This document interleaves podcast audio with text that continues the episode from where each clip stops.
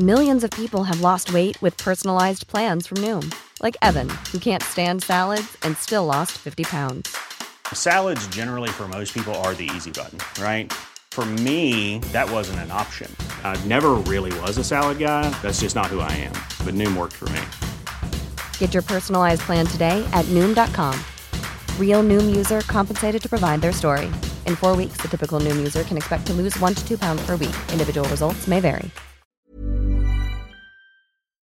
C'est l'histoire tout à fait banale d'un samedi après-midi à Paris. Le ciel est bleu, ensoleillé et pour une fois sans pollution. Des touristes flânent près des nombreux monuments architecturaux qui témoignent de la richesse historique de la ville. Près de la cathédrale Notre-Dame récemment reconstituée se presse comme chaque jour une petite foule de curieux provenant des quatre coins du monde. Mais comme chaque week-end, la ville n'est pas calme partout. En effet, ce jour-là, les agriculteurs en colère ont envahi la place de la Bastille, protestant contre la politique agricole du gouvernement français actuel, dirigé par le président Jean-Marc Lemayeux. À grand renfort de tracteurs et de banderoles, les braves paysans défient les troupes de CRS déployées en cordon autour de leur manifestation. Antoine Pichard, président du syndicat agricole du Maine-et-Loire, éleveur de son état, est ravi de l'ampleur de la manifestation. Ce sont en effet plus de 10 000 paysans venus de partout en France qui ont fait le déplacement dans la capitale, un chiffre historique qui témoigne du ras-le-bol régnant au sein de leur profession. La tension est forte entre les manifestants et les forces de l'ordre, et beaucoup craignent que l'événement ne bascule dans la violence à tout instant. Quand tout d'un coup, sorti de nulle part, un écho lointain résonne dans la ville, comme une vibration légère, diffuse, mais qui s'intensifie petit à petit jusqu'à devenir perceptible par tout le monde. Interloqués par ce bruit, les passants se regardent, se posent des questions sans pour autant parvenir à en repérer la source. Le bruit force désormais de nombreuses personnes à se boucher les oreilles. Bientôt toute la ville est par terre, les deux mains sur la tête, tandis que le bourdonnement s'intensifie. Les rares personnes capables de lever la tête constatent un phénomène glaçant. Le ciel auparavant bleu, uniforme, semble changer, s'accélérer comme dans un film. Les nuages défilent à toute vitesse, puis font place à la nuit, puis au jour, puis à la nuit, dans un balai céleste complètement improbable et incohérent avec les lois du temps et de la physique. Le soleil se couche, laisse place aux étoiles, puis se relève en quelques secondes pour être englouti par une éclipse soudaine.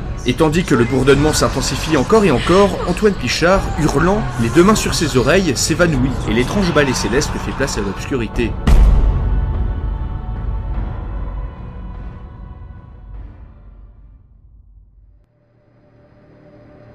Le contact de sa joue avec le sol froid réveille doucement Marc Ardouin. Récemment installé à Paris, ce médecin généraliste débarqué de la Réunion était parti comme chaque matin faire son jogging dans le bois de Boulogne, mais s'est évanoui à cause de la vibration, et ce juste avant de franchir le tunnel pour piétons en dessous du boulevard périphérique. Se relevant à grand-peine, seul dans le tunnel, Marc frissonne violemment alors que de la vapeur sort de sa bouche au rythme de sa respiration. Il fait jour, ce qui veut dire que Marc ne s'est pas évanoui très longtemps. Mais la température semble bien avoir baissé d'au moins 10 degrés entre le moment de sa chute et de son réveil, ce qu'il trouve très étrange. Alors qu'il regarde derrière lui, vers Paris, il constate qu'il n'est pas le seul à s'être évanoui. Ici et là, des gens se relèvent et tentent de venir en aide aux personnes encore inertes. Titubant et désorienté, le médecin éprouve des difficultés à respirer et décide de traverser le tunnel en se disant que l'air frais du bois de Boulogne l'aidera à recouvrir ses esprits. Arrivé au bout du tunnel après un effort immense, Marc met les mains devant ses yeux pour les adapter progressivement à la lumière du dehors et décide d'inspirer une grande bouffée d'oxygène qui a pour effet de presque le suffoquer. Un air pur, très pur et froid s'insinue dans ses narines, choquant ce citadin plus habitué à l'atmosphère lourde et polluée de la capitale. Alors que ses yeux s'adaptent enfin à la lumière, Marc se retrouve non pas devant le bois de Boulogne qu'il connaît, mais face à une immense et épaisse muraille végétale s'étendant à perte de vue. Frigorifié par la baisse de température et le changement de décor, Marc l'est encore plus lorsqu'il aperçoit plusieurs animaux lipiés depuis les buissons. Dans un froid de plus en plus intense, une meute de loups, grognant de toutes leurs dents, émerge doucement de la forêt, faisant instantanément regretter à Marc les requins de son île natale, qui eux avaient au moins la décence d'attaquer les humains dans un endroit chaud. Dans tout Paris, c'est la catastrophe. Alors que les habitants, touristes et autres manifestants se réveillent petit à petit, beaucoup se rendent compte que l'étrange vibration a été fatale pour les personnes les plus fragiles et les plus âgées. Pire, les rues sont le théâtre d'immenses carambolages provoqués par la vibration et de graves accidents de la route se sont produits partout. Tandis que chacun reprend ses esprits et tente de savoir ce qu'il vient de se passer, des pleurs et des cris se font entendre dans les rues, alors que certains découvrent que les plus âgés n'ont pas survécu à cet étrange événement.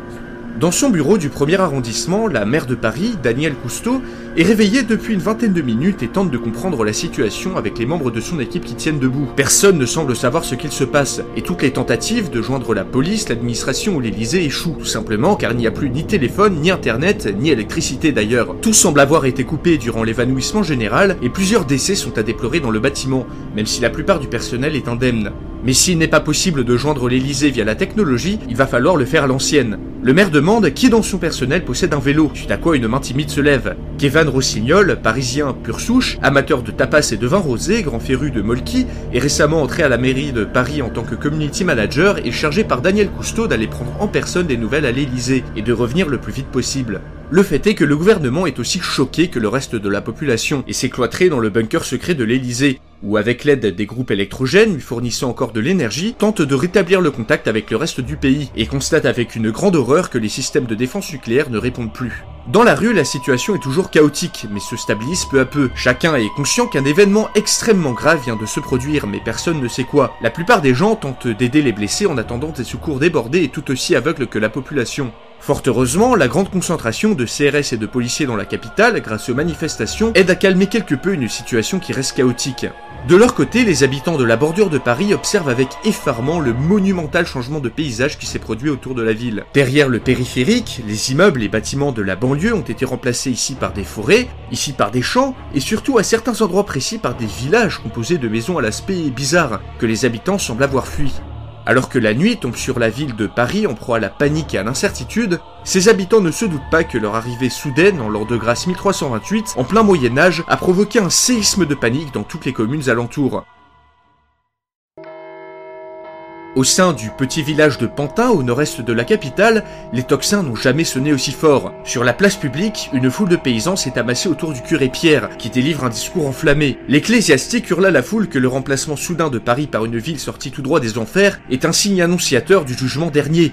L'immense tour de fer en son centre, visible à des dizaines de lieues à la ronde, est la tour de Babylone, envoyée sur Terre pour punir l'homme de ses péchés. Tout autour de Paris, des foules de villageois s'arment ou s'amassent dans les églises. Les seigneuries alentours mobilisent leurs gendarmes, mais n'osent pas pour l'instant s'approcher de cette imposante cité, vision monumentale et terrifiante pour les gens de cette époque. De leur côté, peu de Parisiens osent s'aventurer au-delà du boulevard périphérique, ou décident très vite de revenir sur leurs pas, tremblant de froid et de peur. Mais à 23h, aux abords de Paris, un homme marche seul au cœur de la nuit. Un toxicomane de la porte de la chapelle a décidé de chercher un abri dans cette petite forêt bien sympathique qui a remplacé comme par magie l'horrible colline pleine de déchets où il dort habituellement. Complètement défoncé au crack, il finit par tomber nez à nez avec ce qui semble être deux paysans tout droit sortis d'un épisode des visiteurs. Aussi effrayés que lui, ceux-ci s'empressent de l'embrocher à grands coups de fourche et de hurrah, en faisant de lui la première victime du profond écart culturel entre les deux mondes qui viennent de se mélanger. Tout en agonisant dans le bas de trip le plus halluciné qu'il n'ait jamais eu, l'infortuné hurle en français un mélange d'insultes et de supplications aux paysans stupéfaits, qui reconnaissent bien malgré eux certains mots du langage de cette créature de Satan. Loin de toute cette folie, à peine quelques heures plus tôt, dans la ville de Reims, Philippe de Valois, solennel, s'avance dans la nef de la grande cathédrale. Arrivé devant l'autel, il est sacré souverain par l'archevêque Guillaume de Trie devant les grands du royaume. En vertu de la loi salique, qui écarte les femmes du processus dynastique, Édouard III, le roi d'Angleterre, a été évincé du trône de France et rumine sa vengeance. Après les hommages traditionnels des barons du royaume, Philippe VI sort sous les acclamations de la foule, mais ne peut pas s'empêcher de penser à cette inquiétante insurrection en Flandre qu'il souhaite mater au plus vite. Et ça sans se douter de l'immense problème qui a pris la place de sa capitale.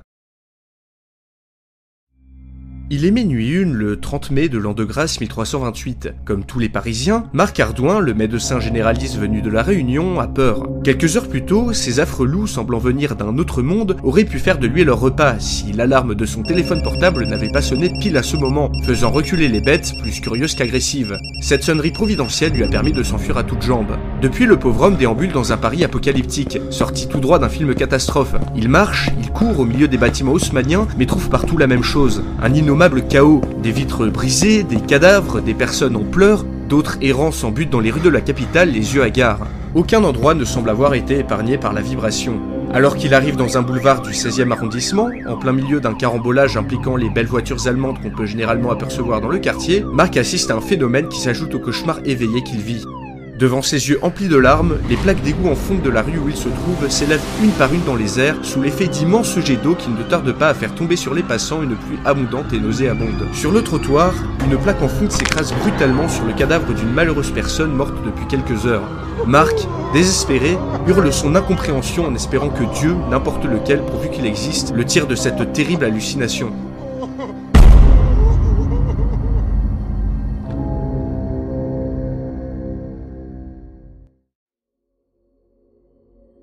De tout son mandat, le président Jean-Marc Lemayeux n'a jamais frôlé l'attaque cardiaque d'aussi près. Comme tous les habitants de la ville, l'inexplicable vibration l'a fait s'évanouir et lui a flanqué un mal de crâne sévère au réveil. Les nouvelles qu'il reçoit depuis quelques heures depuis son bunker secret de l'Elysée n'éclaircissent en rien la situation actuelle. Les Russes, les djihadistes, les gilets verts qu'il a eu tant de mal à mater, aucune explication ne semble coller avec les comptes rendus qui affluent des quatre coins de la capitale. Le réseau de communication d'urgence ne fonctionnant plus, des policiers et des militaires ont été envoyés partout pour rendre compte des événements. La totalité de la capitale est en plein chaos et les victimes semblent nombreuses. Heureusement, les actions de la police, des pompiers, des militaires ou de certains civils semblent avoir calmé la situation dans certains quartiers, où affluent les Parisiens en quête de soins et de réponses. Un malheur n'arrivant pas sans un autre, il semblerait que les égouts se soient mis à déborder et inondent désormais certaines rues. Pire, c'est même toute la Seine dont le niveau monte continuellement, comme si les barrages en amont du fleuve avaient cédé durant la catastrophe. Mais le plus étrange reste non pas l'intérieur, mais bien l'extérieur de la capitale. C'est simple, au nord, au sud, à l'ouest et à l'est de Paris, tout semble avoir changé de place. Seules les nombreuses photos prises par son personnel ont pu faire admettre la situation au président de la République. En dehors de Paris, c'est l'inconnu. Personne ne sait ce qu'il se passe, mais plusieurs groupes d'éclaireurs ont été envoyés au-delà du périphérique, vers les sons de Toxin, afin d'aller prendre des nouvelles. En attendant, les équipes présidentielles se concentrent sur des problèmes bien plus urgents, D'abord, gérer le chaos incontrôlable présent dans la capitale en mettant en place la loi martiale, et ensuite, retrouver ces foutus missiles nucléaires afin de répondre à quiconque vient de s'en prendre à la République française. Alors que l'aube pointe le bout de son nez, des contacts avec des gens étranges sont signalés tout autour de Paris. Après une nuit cataclysmique pour tout le monde, la curiosité pousse quelques paysans des alentours à s'aventurer près de la ville et à engager le dialogue avec les Parisiens qui osent sortir de chez eux. Les échanges entre les représentants des deux mondes sont très confus, mais pas forcément hostiles, et s'arrêtent généralement au bout de quelques minutes du fait de l'incompréhension et de la peur mutuelle. Mais la peur, c'est un sentiment que Renaud Desmazis, le bailli royal d'Étampes et de Dourdan, ne connaît pas. Ayant perçu les impôts dus à la couronne le jour d'avant, le représentant du roi s'était mis en route vers le nord avec son escorte. Seulement, à mi-chemin de sa destination, il avait été arrêté par un cavalier qui, paniqué, lui fit comprendre qu'une ville infernale était sortie de terre et avait englouti tous les villages et les châteaux autour de Paris. Mais Renaud Desmazis n'est pas superstitieux. En tant qu'homme de lettres et d'épée, il ne s'était pas laissé affoler par ses affabulations de ménestrel et entreprit d'aller voir lui-même cette prétendue démoniaque. En compagnie de sa troupe d'une soixantaine d'hommes, le bailli arrive au petit matin en vue de Paris. La vision cauchemardesque coupe le souffle à la totalité des soldats, et un frisson de peur court dans les chines de chacun. C'était donc vrai, murmure-t-on. Le jugement dernier est arrivé, mais le bailli, d'une voix forte, intime le silence, bien décidé à connaître le fin mot de l'histoire malgré son inquiétude grandissante. Après un peu de marche, la troupe arrive enfin au sud de Paris. Le bailli et ses hommes s'engouffrent prudemment dans les rues de la ville, posant un regard effrayé et étonné devant les formes étranges et les structures monumentales qui leur sont données à voir. Ici une sorte de grosse boîte en fer, ici une petite charrette à deux roues, des panneaux colorés et incompréhensibles, des enseignes étranges, et surtout du verre partout, posé sur des bâtiments immenses dégageant une aura affreusement oppressante. Soudain, à l'intersection de deux rues, le bailli qui caracole en tête entend quelqu'un hurler à sa droite, et quelle n'est pas sa stupéfaction en apercevant dans la direction du cri un groupe d'êtres humains habillés de blanc et de noir. Étrange, se dit-il. Les lépreux portent généralement un grand drap noir, mais cette singulière assemblée semble bien portante. En y regardant de plus près, trois hommes sortent du lot. Ils sont postés à l'avant du groupe, vêtus d'un étrange habit vert marron, et pointent dans sa direction une sorte d'outil de fer doté d'un tube à l'extrémité. Plus intrigant encore, certaines personnes du groupe semblent être des morts d'Afrique, vision pour le moins surprenante pour Renaud Desmazis, qui de toute sa vie n'en a vu de ses yeux qu'un seul. Alors qu'un des hommes en vert hurle encore une fois dans sa direction, le bailli, peu impressionné par leur piètre dégaine, s'avance seul pour se présenter, en ordonnant à ses soldats de rester en arrière. Arrivé à la hauteur des trois hommes et du groupe apeuré qui se cache derrière eux, le bailli déclame d'une voix forte sa fonction et son autorité, qui lui est conférée par le roi lui-même, bientôt renouvelée lors du retour de Philippe VI de Valois. Il exige de ces drôles de gens une explication, de la nourriture et du fourrage pour ses hommes, ainsi qu'un entretien avec le seigneur de ce groupe, seigneur qui ne peut bien sûr pas être sur place, vu le triste accoutrement des hommes en vert et des drôles de gens qui les accompagnent.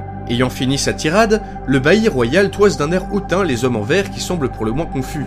Mordieu, se dit le bailli, ces bellitres ne comprennent donc pas le francien, le dialecte parlé en Île-de-France Va-t-il donc falloir leur parler latin, se demande-t-il? Alors qu'un des hommes en vert lui baragouine une sorte de dialecte françois incompréhensible, le bailli, bon prince, déclame une nouvelle fois sa tirade, mais cette fois-ci en latin, ce qui a pour effet d'ajouter à la confusion des gueux qui lui font face. Perdant définitivement sa patience, le bailli tire son épée et hurle aux hommes en vert de faire place aux représentants du roi. Les hommes reculent mais ne font pas place, ce qui énerve définitivement Renaud Desmazis, bien décidé à ne pas s'en laisser compter par de vulgaires vilains.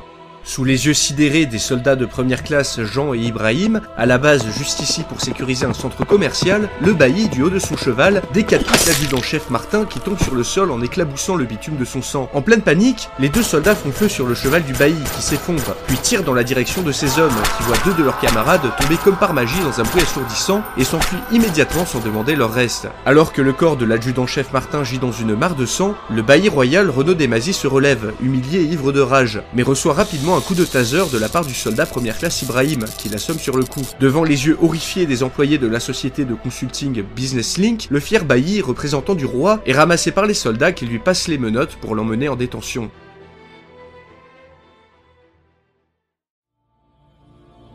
Plus au nord, Daniel Cousteau, la maire de Paris, a quitté son bureau du premier arrondissement pour se rendre à l'hôtel de ville, transformé en hôpital de fortune. Kevin Rossignol, le community manager de la mairie, revenu de l'Elysée, lui a rapporté un bilan très provisoire des morts suite à la vibration. Il semblerait que les plus jeunes et les plus vieux aient été les premières victimes de l'événement, et le nombre de cadavres présents dans les rues fait craindre un nombre de disparus s'élevant à plusieurs centaines de milliers. Mais la majorité de la population est trop occupée à pleurer les morts pour se soucier des problèmes qui commencent à émerger en ville. Déjà dans plusieurs arrondissements, des incendies et des inondations se sont déclarés et seuls quelques braves volontaires tentent de sauver ce qui peut l'être, tandis que la Seine monte en continu et a déjà complètement noyé les quais. La mer est bien consciente qu'il va falloir très vite s'organiser et décide d'agir en conséquence. Sans communication d'aucune sorte, des coursiers à pied et à vélo sont envoyés dans toute la ville pour remplir plusieurs missions prendre contact avec les fonctionnaires présents sur place, donner des nouvelles et recruter tous les volontaires possibles, organiser les soins, la lutte contre les incendies et la sécurité tout en rassurant la population. Alors que la réponse à la crise s'organise tant bien que mal, Kevin Rossignol prend la parole d'une voix tremblante et confirme à la mère ce qu'elle craignait. Tous les contacts sont coupés, avec le monde entier, et il ne faut s'attendre à aucune aide provenant de l'extérieur. Éprouvé par la nouvelle, n'ayant pas dormi depuis bientôt 36 heures, Daniel Cousteau regarde le soleil se coucher en espérant que son mari et ses enfants, qui habitent au-delà du périphérique, sont sains et saufs. Peu après le coucher du soleil, dans le village de Ménil-le-Roi, au bord de la Seine, un paysan passe à côté de l'église, où le curé local sonne le tocsin en continu depuis maintenant plusieurs heures. Furieux et fatigué, le paysan hurle à l'ecclésiastique de laisser dormir en paix le village, tout en lançant des cailloux sur le clocher. Après un échange de noms d'oiseaux et une condamnation aux flammes de l'enfer par le curé, le paysan, écumant de rage, décide de faire un tour près de la Seine pour se calmer les nerfs. Pour lui, simple agriculteur de la campagne, l'apparition de la ville est extraordinaire mais ne l'a pas vraiment dérangé. Son champ minuscule est toujours là, son affreuse femme également, son insupportable marmaille n'a pas disparu et sa bourse est toujours aussi vide. Bref, rien n'a changé dans sa misérable condition de manant et tous les toxins du monde ne lui prouveront pas le contraire. Alors qu'il laisse traîner ses pieds dans le fleuve, un objet dérivant dans l'eau vient s'échouer entre ses jambes, une sorte de bouteille, mais pas en verre, faite d'une matière transparente qu'il n'a jamais vue, à la fois dure et souple, et qui, au miracle, reprend sa forme initiale lorsqu'on la presse un peu. Ébahi, le brave paysan l'est encore plus lorsqu'il regarde le fleuve. Sous le clair de lune, flottant sur l'eau, se trouve devant lui une immense nappe d'objets similaires que les égouts de Paris ont vomi dans la Seine. Pierrick, un brave paysan depuis toujours sans le sou, vient de découvrir la bouteille en plastique. Ravi de sa trouvaille, il entreprend de chercher son filet de pêche pour ramasser les objets magiques que la Providence lui a envoyés. Quelques heures plus tôt, près de Soissons, le roi nouvellement couronné Philippe VI de Valois mange un luxueux repas en compagnie de sa cour. Le roi est ravi car le comte de Flandre, en lui demandant de mater l'insurrection de ses sujets, va lui permettre d'asseoir sa légitimité et d'unir les barons du royaume sous son autorité et son prestige.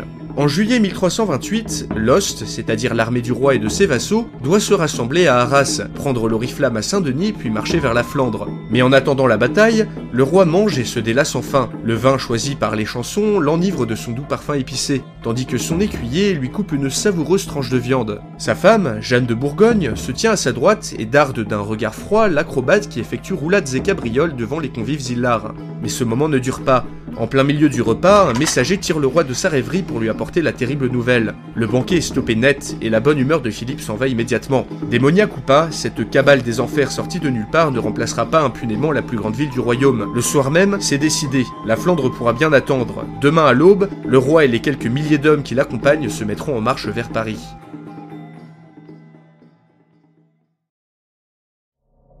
Le clair de lune illumine de sa douce lueur les quatre tours de la Bibliothèque nationale de France. En bas des escaliers, entourant l'immense complexe, la Seine, sortie de son lit par la disparition des barrages en amont du fleuve, a envahi la route, mais semble maintenant refluer petit à petit. Les bouches d'égout, après avoir sauté à cause de la pression trop importante due à la montée de la Seine, déversent d'heure en heure toujours plus de déchets sur les trottoirs. Dans tout Paris, la puanteur est désormais insoutenable. Au septième étage de la tour Est, Auguste Thibaudot, l'archiviste en charge de la section 14e siècle de la collection médiévale de la BNF, est épargné par ces effluves nauséabonds. Depuis maintenant plusieurs minutes, il contemple l'incendie qui ravage le parc de Bercy, de l'autre côté du fleuve, avant de se replonger dans les manuscrits qu'il a apportés avec lui. Tout en replaçant ses lunettes d'un geste machinal, Auguste se remémore les événements du mois dernier. Le divorce avec sa femme, parti avec sa maison et son meilleur ami, le conservateur qui lui a rionné lorsqu'il avait demandé une augmentation, ses collègues qui le traitaient comme le dernier des perdants. D'ailleurs, s'ils étaient restés et n'étaient pas tous partis rejoindre leur famille après la vibration, ceux-ci se seraient encore une fois bien moqués de lui. Tout au long de sa vie, l'archiviste a toujours été cet homme seul, un peu aigri, bizarre, socialement en marge, celui qui mâchonne son repas seul, tristement assis sur un coin de table, rejeté depuis l'enfance par une société qui ne le comprend pas. Mais ce soir, même s'il a tout pour se sentir malheureux, Auguste affiche une mine rayonnante. Et oui, Auguste, lui, vient de comprendre. Après la vibration du haut de sa tour, l'homme a consciencieusement observé à l'aide de ses jumelles le nouveau paysage autour de Paris. Il a vu les va-et-vient de paysans craintifs aux tenues bigarrées, il a vu quelques bandes armées piller les immeubles de la bordure de Paris. Il a entendu les tocsins, vu les villages, les châteaux, les forêts, l'architecture qu'il connaît très bien pour l'avoir étudiée durant de nombreuses années. Et c'est un endroit en particulier qui a retenu son attention, le château de Vincennes, mais dont le célèbre donjon semble avoir disparu. Un rapide tour dans la bibliothèque lui a permis de retrouver les anciennes descriptions du château, et un document en particulier semblait correspondre en tout point. Ce document, tiré des archives privées, décrit la mort du roi Charles IV à Vincennes même et évoque les grandes banderoles noires jetées sur les murailles en signe de deuil, restées plusieurs mois accrochées près des portes du château. Ces mêmes banderoles noires qu'Auguste a pu observer longuement du haut de sa tour. Aussi improbable que cela puisse paraître, Auguste en a déduit que Paris avait été téléporté en 1328, peu après la mort du roi Charles IV. Ça ne sert à rien de connaître l'histoire de gens morts depuis des siècles, lui répétait sans cesse son ex-femme. Auguste rigole doucement dans sa barbe. Rien de plus faux, se dit-il. Bientôt, ses connaissances encyclopédiques sur le XIVe siècle seront reconnues à leur juste valeur. Sa revanche sur la société, il la tient. En devenant indispensable à ces Parisiens ignorants, il leur montrera à tous que son intellect supérieur le place au-dessus de cette multitude de moutons bêlants, nageant dans la débauche et la superficialité. Pour lui, cette catastrophe est une aubaine inespérée pour échapper au calvaire qui lui tenait lieu de vie auparavant. Les yeux exorbités, la bouche déformée d'un rectus fou, Auguste s'imagine déjà maître de ce nouveau monde et se fend d'un rire exalté qui résonne longuement dans les bureaux vides du septième étage de la tour Est.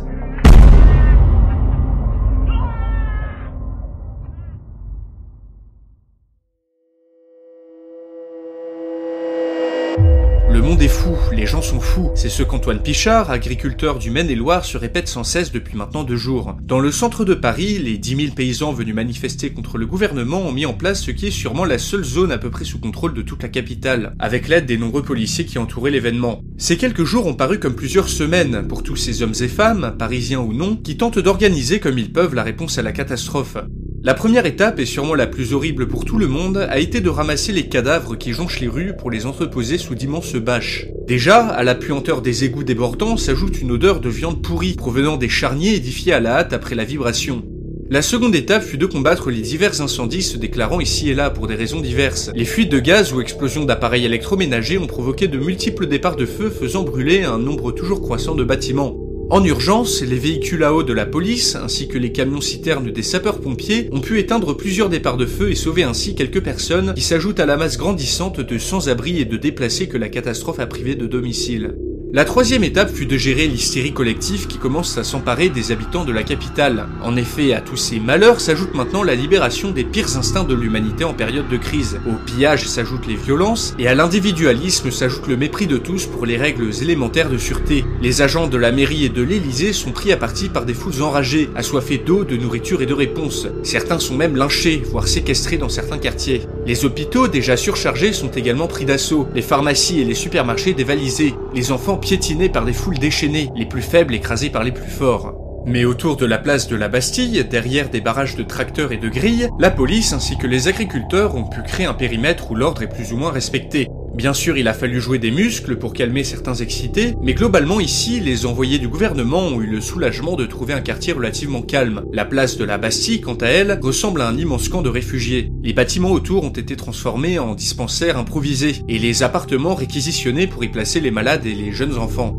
Des talkie-walkie récupérés dans une boutique d'électronique permettent d'assurer une certaine coordination, tandis que la proximité de plusieurs supermarchés règle les problèmes de nourriture pour le moment, même si tout est extrêmement rationné. Mais les réserves d'eau commencent à s'épuiser devant l'afflux de survivants. Antoine le sait très bien, sans les livraisons quotidiennes du marché de Ringis, Paris ne dispose d'au mieux que de trois jours de provisions alimentaires. Sans nourriture et avec ce froid anormal qui perdure, la situation déjà chaotique pourrait très vite dégénérer, d'autant plus que si Paris s'est bien retrouvé et transporté ailleurs comme les rumeurs le disent, il sera d'autant plus dur de trouver la moindre subsistance au milieu d'une terre inconnue. Tout en installant une tente improvisée, destinée à servir un maigre repas aux plus faibles, Antoine regarde d'un œil étonné le passage d'une procession religieuse se dirigeant à grand renfort de prières et de lamentations vers la cathédrale Notre-Dame de Paris. De l'autre côté de la place, un imam exalté hurle à une foule de fidèles que les signes majeurs de l'Apocalypse sont arrivés et brandit vers le ciel un exemplaire du Coran avant de se répandre en imprécations et en suppliques. Communiste de père en fils, anti-religieux, se considérant comme rationnel, Antoine Pichard regarde avec hostilité ce qu'il considère comme de pitoyables manifestations de panique. Si les fous et les religieuses s'en mêlent, se dit-il, je ne donne pas trois jours d'existence supplémentaire à cette foutue ville. L'aube pointe le bout de son nez. Philippe VI de Valois, les yeux grands ouverts, n'a pas pu dormir de la nuit. Assis sur son lit à baldaquin, il tente à peine d'appréhender les conséquences du remplacement de Paris par cette ville démoniaque, qu'il a encore de la peine à croire. Les grands du royaume et les pères de France, qui l'ont élu en tant que successeur au trône, sont heureusement sains et saufs, car l'ayant accompagné lors de son sacre. Mais si ce que lui ont dit ces hommes est vrai, ce sont des dizaines de seigneuries et des centaines d'hectares de domaines royaux qui ont été avalés par cette catastrophe. C'est également une grande partie de ces hommes les plus capables qui disparaissent, alors qu'il comptait s'appuyer sur eux pour affermir sa légitimité, déjà mise à mal par les prétentions à peine cachées d'Édouard III d'Angleterre. Le prévôt de Paris, disparu. Le Parlement, toute son administration, disparu. Nombre de baillis et quelques sénéchaux venus du Sud pour rendre hommage, disparu également. La liste est lourde et n'en finit pas. Accablé par le poids de ses nouvelles responsabilités et des malheurs qui accablent le royaume, Philippe hésite à aller chercher un instant de réconfort en allant rejoindre sa reine dans sa chambre, mais se ravise. Il n'est pas le moment d'aller gaspiller son énergie, d'autant plus que son héritier, Jean, est déjà né. Les enfants se feront plus tard. Son médecin ne lui a-t-il pas confirmé la grande fertilité de Jeanne avant-hier, malgré sa jambe déformée qui fait tant jaser sa cour Le roi est tiré de ses réflexions par le lourd tintement des cloches de la garde, annonçant le retour de ses éclaireurs, menés par le maréchal de France en personne, Mathieu de Trie, le frère de l'archevêque l'ayant sacré deux jours auparavant. S'habillant en grande hâte avec l'aide de ses jeunes pages, le roi arrive dans la cour pour trouver le maréchal en pleine discussion avec son frère. Paniqué, le chevalier raconte qu'à l'approche de la ville démoniaque, son groupe d'éclaireurs a été anéanti en quelques secondes par des éclairs invisibles, ayant déchiqueté hommes et chevaux de la manière la plus incompréhensible qu'il soit. Forcé de battre en retraite, le maréchal est resté quelques instants caché dans une forêt proche, et a vu de ses yeux des hommes en verre récupérer certains de ces hommes blessés pour les embarquer dans une sorte de chariot sans chevaux, tiré par une force inexplicable. L'incompréhension frappe le roi ainsi que ses nobles. Sa stupeur s'accroît un peu plus lorsque le maréchal soutient que depuis plusieurs jours, de nombreux hommes et femmes de cette ville démoniaque en sont sortis, plus effrayés qu'autre chose, et sont maintenant enfermés dans des geôles ou vagabondent un peu partout dans la région à la recherche de nourriture, se faisant sans cesse assaillir et rudoyer par la population. Des mendiants, des éclairs invisibles, une charrette sans chevaux. Pas question de céder à la peur. L'archevêque rassure les troupes. Si cette ville est bien démoniaque, le seigneur saura insuffler à leurs épées le souffle nécessaire pour en venir à bout. Mais non sans une certaine appréhension, les troupes du roi se mettent en route vers leur destin. À Paris, alors que la journée est déjà bien avancée, un conseil des ministres se tient à l'intérieur de l'Élysée. Dehors, une foule demandant des réponses est contenue à grand-peine par la garde républicaine, et le président sait qu'il doit absolument reprendre la situation en main. Devant la grande table de conseil, le président Jean-Marc Lemayeux fait facilement 20 ans de plus que son âge. Les premiers jours, coupés du monde extérieur, ont été éprouvants. Mais grâce aux puissantes stations radio du palais et aux générateurs électriques, une liaison directe a enfin pu être rétablie avec le ministère de l'Intérieur et de la Défense, qui attendent avec impatience la prise de parole du président. Celui-ci se lève et prononce la phrase que tout le monde attendait. Messieurs et mesdames les ministres, je crois que nous avons enfin compris ce qui arrive à la France depuis bientôt trois jours. Alors que de grands soupirs se font entendre, le président explique qu'il est très probable, malgré l'absurdité de cette hypothèse, que Paris ou une partie de la France ait été transportée telle qu'elle dans une autre époque. Époque qui, selon les comptes rendus et les survols d'hélicoptères, est vraisemblablement le Moyen-Âge européen. C'est l'observation du ciel par les astronomes de l'Observatoire de Paris qui a permis de crédibiliser cette hypothèse. Les étoiles qui brillent dans le ciel ne mentent pas, et ont permis de situer l'époque où Paris se trouve au XIVe siècle. Alors que les ministres commencent à se demander si le président n'est tout simplement pas devenu fou allié, celui-ci projette plusieurs photos aériennes prises depuis un hélicoptère de l'armée, montrant un château garni de soldats, des hommes tentant de tirer à l'arbalète sur l'hélicoptère, ainsi que plusieurs villages, églises, et plus étonnant encore, la cassure nette entre les limites de Paris et ses alentours, parfois des maisons coupées en deux ou des forêts nouvellement apparues épousant parfaitement les contours du périphérique. Jean-Marc Lemayeux indique que de multiples accrochages avec des bandes armées ont eu lieu tout autour de la capitale et qu'un nombre indéterminé de civils ayant fui la ville sont morts ou sont détenus par les habitants locaux. Mais le pire, reprend le président, est ce qu'il nous attend. Au vu des nombreuses exactions qui nous sont rapportées par nos citoyens, j'ai donné l'ordre aux troupes et aux forces de police disponibles de considérer tout homme armé, à l'apparence médiévale, faute de mieux, comme hostile, dans le but de protéger à tout prix notre population. Suite à ces consignes, un groupe d'éclaireurs parachutistes a aujourd'hui attaqué préventivement une bande se dirigeant vers la ville, dont nous pensons qu'ils ne sont que l'avant-garde d'une armée bien plus importante se dirigeant dans notre direction. J'ai demandé à ce que des experts militaires, mais également des historiens et des médiévistes soient réunis pour organiser notre réponse. Dans le même temps, l'ordre doit absolument être ramené à Paris par tous les moyens possibles. Et les pouvoirs exceptionnels qui me sont conférés en temps de crise majeure m'obligent à déclarer une loi martiale renforcée ainsi qu'un couvre-feu, dont les citoyens seront informés encore une fois faute de mieux via des crieurs de rue. Il n'y a plus aujourd'hui ni ravitaillement, ni eau courante, ni électricité du fait de la disparition des infrastructures autour de Paris. Dans un souci d'économie, j'ai ordonné à ce que tous les stocks de biens vitaux soient sécurisés et que l'approvisionnement soit rationné. Enfin, une fois le calme revenu, il faudrait effectuer un compte des victimes et des disparus, qui sont nombreux. Alors que le président finit son exposé, aucun des ministres, tétanisés, n'ose émettre le moindre son. Après la tombée de la nuit au nord de Paris, Kevin Rossignol, le community manager de la mairie, rentre enfin chez lui après avoir passé trois jours complets à pédaler partout pour le compte de Daniel Cousteau, la maire, afin de chercher les informations directement à la source. Durant ce temps qui lui a semblé un mois, il s'est fait alpaguer, insulter, agressé par des pillards qui ont manqué de lui détruire son précieux vélo. Comme tout le reste de la ville, son quartier du 18e arrondissement, d'habitude si populaire et animé, présente une triste figure d'apocalypse. Mais bientôt arrivé chez lui, Kevin est surpris par le calme qui y règne. D'un coup, sur sa gauche, un militaire lui hurle de rentrer chez lui avant le début du couvre-feu. Surpris et enfin rentré, Kevin l'est encore plus lorsqu'il découvre du toit de son immeuble le nombre anormal de policiers et de militaires présents dans la rue édifiant à la lueur de torches improvisées des barricades entre les bâtiments haussmanniens. Incapable de saisir la raison de ce déploiement de force, Kivan, en relevant la tête, aperçoit au loin des dizaines, non des centaines, voire des milliers de lueurs vacillantes. À l'intérieur de la basilique Saint-Denis, la messe vient de se terminer. Le roi Philippe VI, solennel, tire de son socle l'oriflamme. Les chevaliers silencieux ont confiance en la victoire.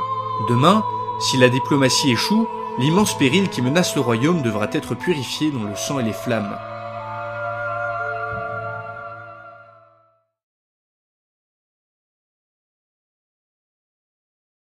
Froid, glacial, gelé, frigo, Sibérie, ces mots sont les seuls auxquels est capable de penser Devon Shakil, un entrepreneur américain de passage à Paris, alors qu'il tente de dormir dans un hall d'immeuble. Après la vibration, les températures pourtant tièdes de fin de printemps ont brutalement diminué pour atteindre la nuit une fraîcheur difficilement supportable. Incapable de dormir, Devon sort sur la place de la Bastille, recouverte de Parisiens sans abri et de touristes coincés bien malgré eux dans Paris. L'Américain jette un œil vers le ciel, qui brille de mille feux grâce aux étoiles qu'aucune pollution lumineuse ne vient cacher. Absorbé dans sa contemplation, il se remémore la très mouvementée journée qui vient de se dérouler. L'après-midi, peu après le départ de la police appelée en renfort pour une raison inconnue quelque part dans le nord de la ville, la sécurité ainsi que la tenue du camp a été laissée aux agriculteurs et autres syndicalistes, les seules forces assez organisées pour encadrer le flot de gens se regroupant autour de la place. Après une grande solidarité initiale, la faim, la soif, le froid et la catastrophe ont fini par mettre tout le monde à cran. La lourde tension qui régnait dans l'air a fini par éclater lorsqu'un groupe de syndicalistes a demandé aux plus bruyants des religieux d'aller faire leur prière ailleurs et d'arrêter de faire paniquer les gens avec ces histoires d'apocalypse. Désormais, plusieurs camps distincts commençaient à se former place de la Bastille, les gens se divisant selon différents groupes alors que l'unité et la solidarité auraient dû prévaloir en ces temps de crise. À ces histoires de français, Devon ne comprenait rien, lui qui était plus fan de basket que de politique. Mais le manque d'eau, de nourriture et les tensions qui régnaient place de la Bastille inquiétaient bien moins Devon que le groupe qui venait de se former à l'angle de son bâtiment. Sur sa droite, un attroupement désordonné vêtu de noir, initialement venu pour manifester, avait profité de l'absence de la police et de la désorganisation ambiante pour se regrouper autour d'un homme. Celui-ci, cagoulé, le point levé, vêtu d'un t-shirt représentant également un point levé, délivrait de grands discours que Devon peinait à comprendre. À son grand effroi, la petite troupe fut petit à petit rejointe par plusieurs dizaines de personnes, dont l'attitude ne laissait rien présager de bon à l'américain. Celui-ci avait réussi à s'échapper du ghetto de Chicago dans lequel il avait grandi, mais en avait gardé un œil alerte pour repérer les personnes mal intentionnées. La petite foule se réunissant autour du type au point levé était clairement là pour en découdre. L'intuition de Devon se confirma lorsqu'au bout de dix minutes, les hommes vêtus de noir se saisissent de bâtons et de barres de fer avant de se diriger vers le sud de la ville. Rentrant précipitamment dans le hall de son immeuble, Devon eut le temps d'entendre le chef de la bande hurler une phrase qu'il ne comprit pas. En avant les gars, la prison de la santé est sur le point de tomber. Allons libérer nos frères enfermés.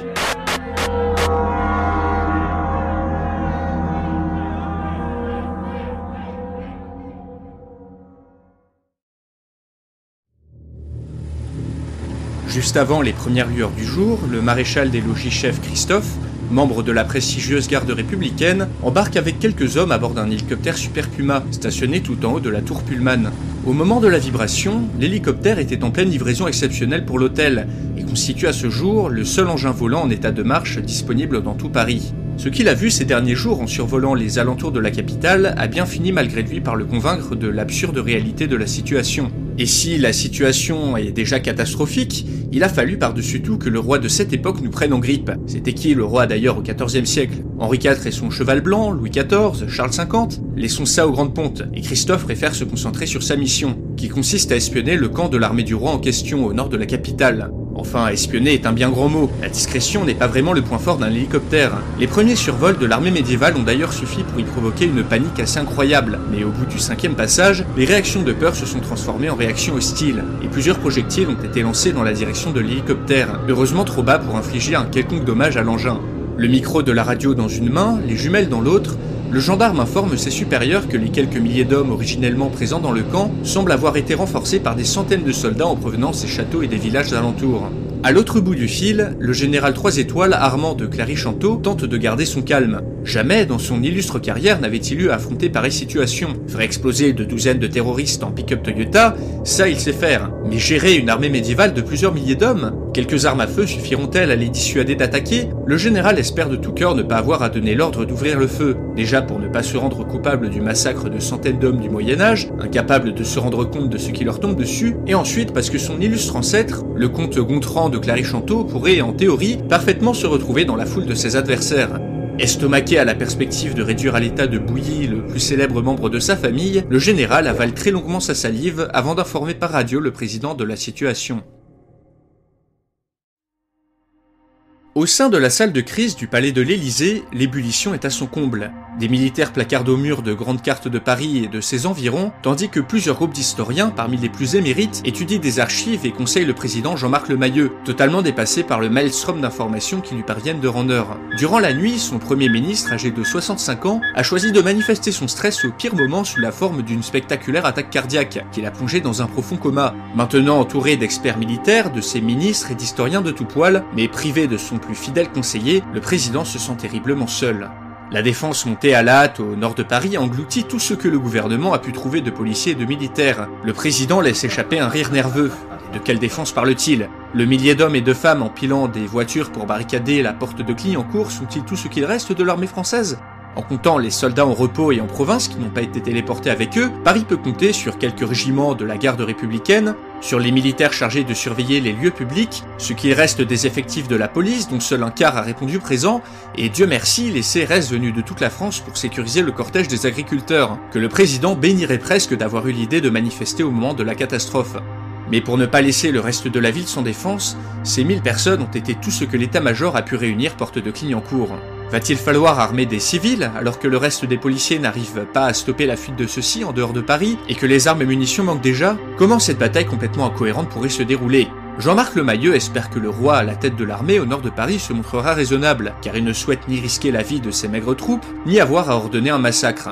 Philippe VI de Valois Oui c'est ça, le président peut remercier le médiéviste un peu bizarre qui leur a confirmé la date exacte et le nom du roi de l'époque. Comment s'appelait-il d'ailleurs? Bah ce n'est pas important, car un autre spécialiste bien plus avenant a pris le relais et lui explique que les différences de langue, de prononciation et de culture nécessitent un intermédiaire pour les négociations, car même le plus savant des historiens parisiens ne peut prétendre savoir parler comme en 1328, même en latin dont la prononciation a sûrement évolué au cours des siècles. Cela tombe bien car il semblerait qu'un homme médiéval, une personne apparemment importante qui plus est, serait actuellement incarcéré dans le commissariat du 15e arrondissement. Tandis que le président donne l'ordre d'amener l'officier royal à l'Élysée, Auguste Thibaudot, assis juste derrière, observe d'un air haineux le président en pleine conversation avec ce cuistre de Mathieu Rouzet, son ancien meilleur ami, archiviste également, avec qui sa femme est partie le mois dernier et qui de surcroît va aussi finir par lui prendre sa légion d'honneur en monopolisant l'attention du président. Ainsi donc, le cauchemar ne se terminera jamais. Lui qui pensait devenir un héros, tout ce dont il fut gratifié jusqu'ici fut un clin d'œil de Mathieu, qui fit monter en lui une haine incontrôlable. Profite bien de ton moment, Mathieu, marmonne Auguste dans sa barbe. Rira bien qui rira le dernier. Une odeur âcre d'urine réveille le bailli royal Renaud Desmazis, qui se redresse sur le banc qui lui tient lieu de lit depuis deux jours. À ses côtés, l'homme qui partage sa cellule se soulage dans un coin. Il se surnomme lui-même l'écorcheur, un ancien mercenaire devenu bandit de grand chemin, une racaille sans foi ni loi, capturée alors qu'il se forçait dans une donzelle habitant dans cette ville sortie de nulle part, ce que les hommes en vert n'ont pas semblé apprécier. Jeté prestement dans sa geôle, l'immonde pourceau lui contait pendant des heures sa vie de brigandage et de maraude, craché et uriné dans tous les coins, et alpaguait sans cesse avec force injure l'homme habillé de bleu chargé de le surveiller. Mais malgré cette horrible compagnie, Renaud Desmazis avait pu rationaliser quelque peu la situation. Déjà, cette ville, quoique impressionnante, n'était en rien démoniaque. Ses habitants, bien que grands et semblants en meilleure santé, étaient humains et parlaient une sorte de dialecte françois dont le bailli, qui n'était pas idiot, avait pu saisir quelques bribes. Les bâtiments qu'il avait pu voir étaient bien sûr d'une taille et d'un raffinement sans pareil, mais qui, tout comme la cathédrale Notre-Dame de Paris, auraient très bien pu être construits par des humains, et non par des démons. Et même si Renaud Desmazis peinait à saisir l'utilité de la plupart des objets présents autour de sa geôle, il reconnaissait tout de même des tables, des chaises, des armoires, des murs, des fenêtres et des barreaux. Bref, du mobilier, et non pas une batterie d'instruments de torture satanique, comme certains de ces hommes paniqués ont pu penser deux jours plus tôt. Plus étonnant encore, il semblerait que les hommes en vert et en bleu disposent de canons portatifs complexes faits de ferraille, avec lesquels ils ont pu décimer ses troupes et qui furent braqués sur lui jusqu'à ce qu'il soit emprisonné. Le bailli avait déjà pu voir auparavant des mercenaires se servir de bouche à feu lors de l'assaut d'une place forte, mais n'avait jusqu'ici jamais vu d'armes aussi terrifiantes que ces canons portatifs. Même si de nombreuses zones d'ombre subsistent encore dans l'esprit de Renaud Desmazis, celui-ci a fini par conclure que cette ville et ses habitants appartenaient à une civilisation très avancée, mais semblaient partager pourtant des similarités minimes avec la sienne. Ce qu'il ne comprenait toujours pas par contre, c'est comment ces personnes avaient bien pu arriver ici. Le bailli est tiré de ses réflexions par l'écorcheur, qui lui signale que des gens arrivent. Dans leur cellule, entre deux hommes en bleu qui tiennent à distance l'écorcheur, et à la grande surprise de Renaud Desmazis, un homme d'église. Va-t-il m'administrer l'extrême onction? Suis-je sur le point d'être exécuté, torturé? Le bailli ne compte pas se laisser faire et administre plusieurs coups de poing aux hommes en bleu qui le maîtrisent à grand-peine. En dehors de la cellule, le professeur d'histoire, ayant insisté qu'amener un prêtre rassurerait le bailli, constate l'échec total de son idée. Malgré son agitation, le professeur lui fait comprendre à grand-peine qu'il est amené en audience devant le seigneur local, ce qui calme le bailli. Alors qu'il est amené en dehors de sa cellule, l'écorcheur lui souhaite bonne chance tout en se fendant d'un sourire carnassier qui fait frissonner le pourtant courageux officier royal.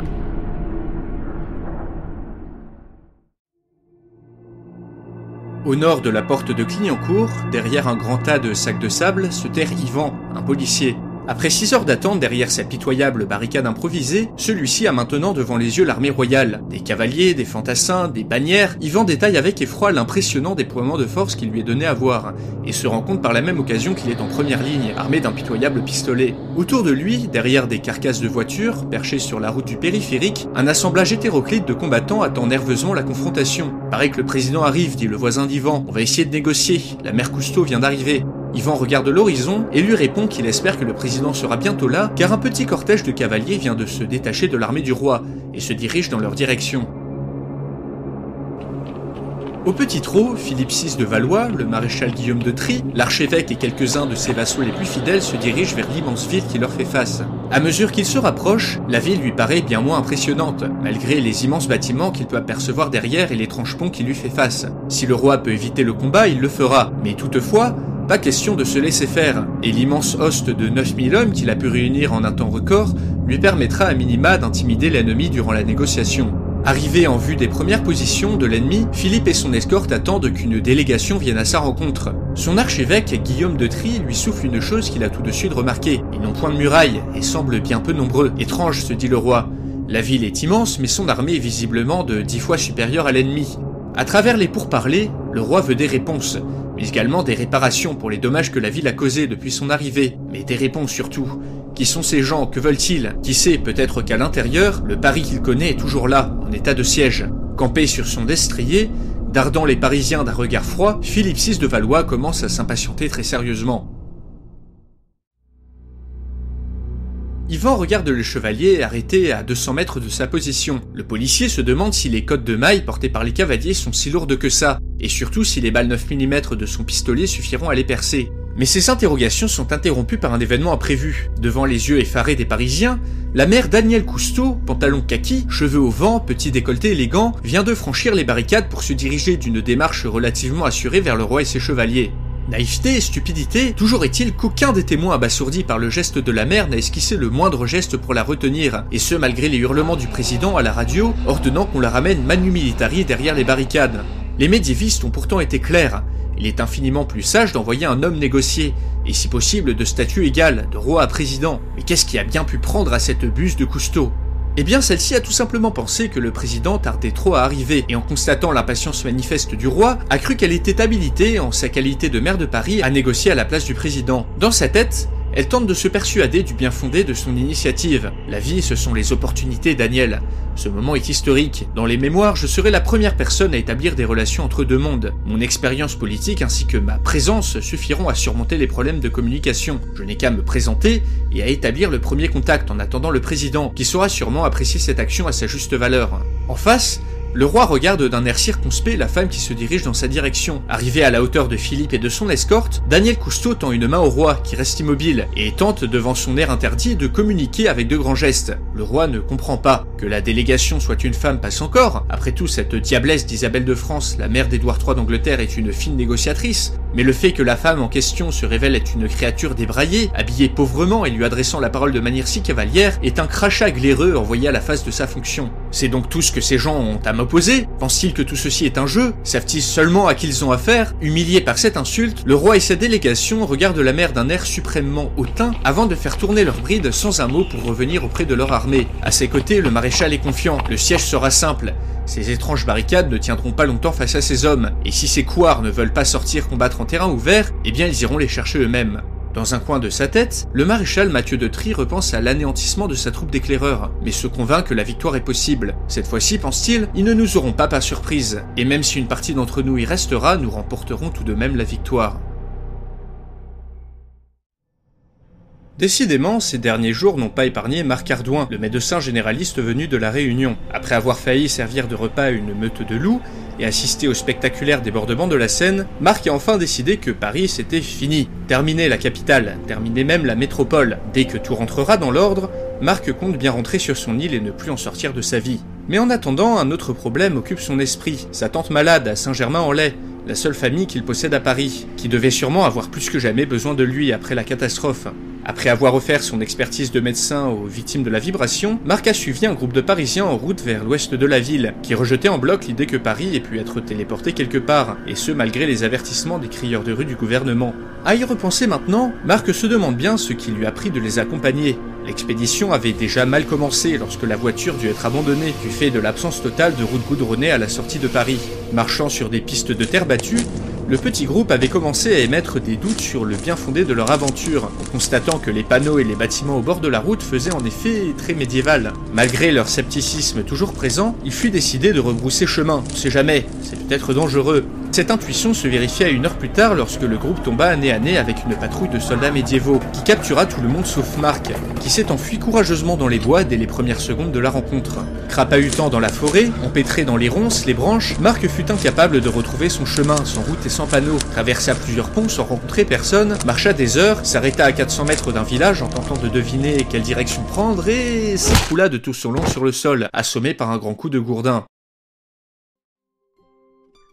Décidément, on tombe toujours sur d'intéressantes trouvailles quand on part braconner, se dit Pierrick le paysan, un gourdin à la main. Ce drôle d'oiseau noir n'est pour sûr pas du coin, et doit sûrement venir de la ville qui déverse les objets magiques que Pierrick récupère dans la Seine depuis maintenant deux jours sans s'arrêter. Le paysan jubile, si cet homme-là peut lui apprendre à se servir des objets magiques avant tout le monde, sa fortune est faite. Les écus déferlent dans la tête de Pierrick, alors qu'il embarque le pauvre Marc sur son épaule. Tout en se mettant en route vers son village, le paysan rigole déjà en imaginant la tête que sa femme va tirer lorsqu'il ramènera le de sa chasse. C'est arrivé encore, un massacre, un horrible massacre. Coincé sous son cheval mort, la tête poisseuse de sang, le maréchal de France Mathieu de Trie se maudit d'avoir autant sous-estimé l'adversaire. Sous son commandement, plein de confiance, la fine fleur de la chevalerie française s'était élancée en rang serré vers l'ennemi, qui restait toujours retranché. Aucune flèche ni aucun projectile ne se sont initialement abattus sur eux. Interprétés comme un signe de faiblesse par les chevaliers avides de gloire, ceux-ci ont rapidement brisé les rangs pour charger de manière désordonnée. Mais arrivé à 100 mètres des positions de l'ennemi, l'enfer s'est déchaîné. Des éclairs, les mêmes que la dernière fois, et cette fois-ci par centaines, résonnant partout, fauchant indistinctement cavaliers et chevaux dans un ignoble massacre contre lequel le maréchal n'a strictement rien pu faire. Pire, les montures, paniquées par le bruit, ont rendu impossible la retraite, en se cabrant et en jetant leurs cavaliers à terre pour les piétiner juste après. Pouvait-on vraiment parler de bataille? Le combat ressemblait plus à une boucherie unilatérale qui s'empira lorsque les rares chevaliers ayant atteint les bords de la ville furent déchiquetés dans une série d'explosions, envoyant dans tous les coins des morceaux de la noblesse du royaume. Mathieu de Trie ressentit une très vive douleur à la cuisse et tomba de son cheval qui s'écroula sur lui juste après. Impuissant, il ne put qu'assister à la charge désespérée menée par Philippe VI, l'oriflamme de Saint-Denis en main, qui tentait de rassembler les troupes autour de lui. Bien que courageuse et digne d'un vrai roi chevalier, cette charge se révéla aussi inutile et coûteuse que la précédente, et se termina en un carnage encore plus prononcé. Un puissant jet d'eau fit tomber le roi de son destrier, alors que le reste de l'armée, principalement composée d'infanterie, avait déjà décampé en jetant leurs armes par terre dès les premiers éclairs et les premiers morts. Luttant pour rester éveillé, le maréchal de France eut juste le temps de voir son roi embarqué sur une civière par d'étranges hommes en avant de sombrer, vidé de son sang, dans un sommeil éternel.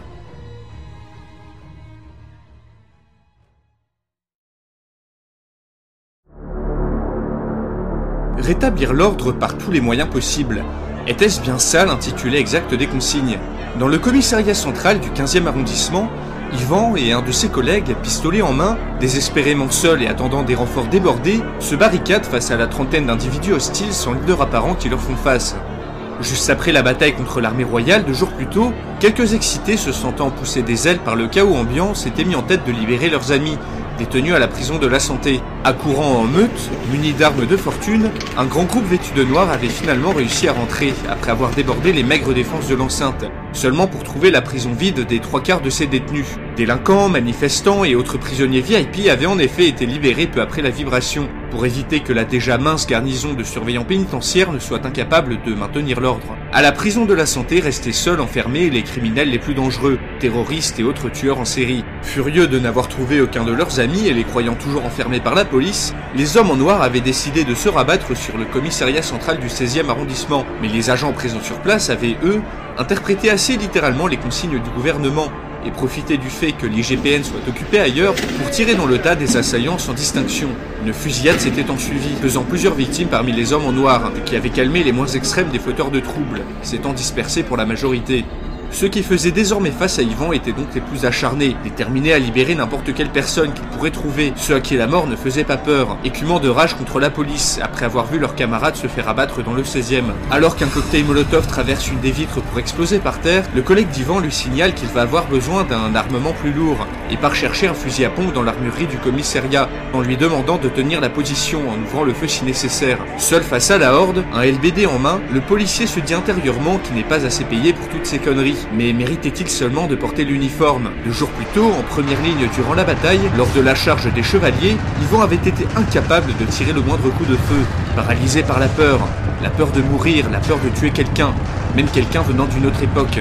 Lâche, Lâche, se répétait-il sans cesse. Allait-il seulement être capable de tirer à balles réelles sur les hommes en noir si ceux-ci venaient à entrer dans le commissariat? Il avait pourtant bien tenté de leur dire que le seul prisonnier présent ici était cette espèce de bandit moyenâgeux qui partageait auparavant sa cellule avec le bailli chevalier, mais impossible de leur faire entendre raison. Pour Yvan et son collègue, pas question de le laisser sortir.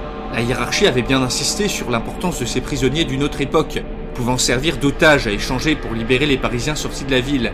Tout en tirant une balle en caoutchouc sur un assaillant arrivé un peu trop près, Yvon appelle son collègue et ne reçoit aucune réponse de sa part. Dehors, quelques riverains, excédés par la bataille, avaient décidé de la faire cesser eux-mêmes en faisant pleuvoir depuis les toits du mobilier sur les hommes en noir. Profitant de la distraction, Yvan fonça vers l'armurerie pour chercher son collègue, arriva à toute vitesse dans un couloir, mais glissa soudainement sur une flaque visqueuse qui le fit chuter. Relevant la tête à grand-peine, Yvon aperçut à son plus grand effroi le corps inanimé de son collègue, baignant dans une mare de son propre sang, que le bandit moyenâgeux sorti de sa cellule s'attachait à marteler de coups d'une violence inouïe. Terrifié, Yvan vit avec effroi l'homme se tourner, la matraque de son collègue à la main, et commençait à s'avancer vers lui à grands pas, la face déformée d'un rictus sadique. Pointant son pistolet dans sa direction, le policier rassembla tout son courage mais ne parvint pas à presser sur la gâchette.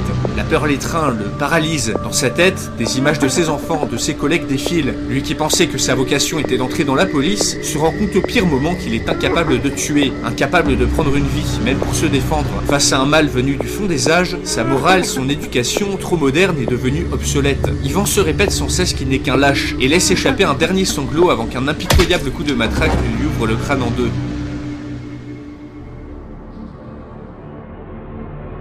Devant le corps toujours convulsif d'Ivan, l'écorcheur, essoufflé, laisse échapper un soupir satisfait. La journée commence bien, se dit-il. J'aurais pourtant pensé que mes geôliers, gisant désormais morts devant lui, tentent de se défendre un peu plus. Les temps sont durs et ces coqueberts n'auraient de toute manière pas pu survivre bien longtemps. Entre les mains du seigneur de Créteil qui le pourchassait lui et sa bande depuis des lustres, un brigand comme l'écorcheur aurait fini pendu dans les 12 heures. Les gens de cette ville, bien que disposant d'un armement impressionnant, semblaient plus crédules et moins endurcis que ses contemporains. Eh bien, tant pis pour eux. Trois minutes plus tard, les hommes en noir, face au commissariat, virent en sortir un homme couvert de sang. Ne reconnaissant pas un policier, mais un prisonnier, ceux-ci s'empressèrent de l'acclamer, poussant l'écorcheur à leur adresser un signe de la main tout en se fendant d'un grand sourire. Peut-être que ces drôles de gens vont pouvoir m'aider, se dit le bandit, ravi d'enfin tomber sur une troupe amicale.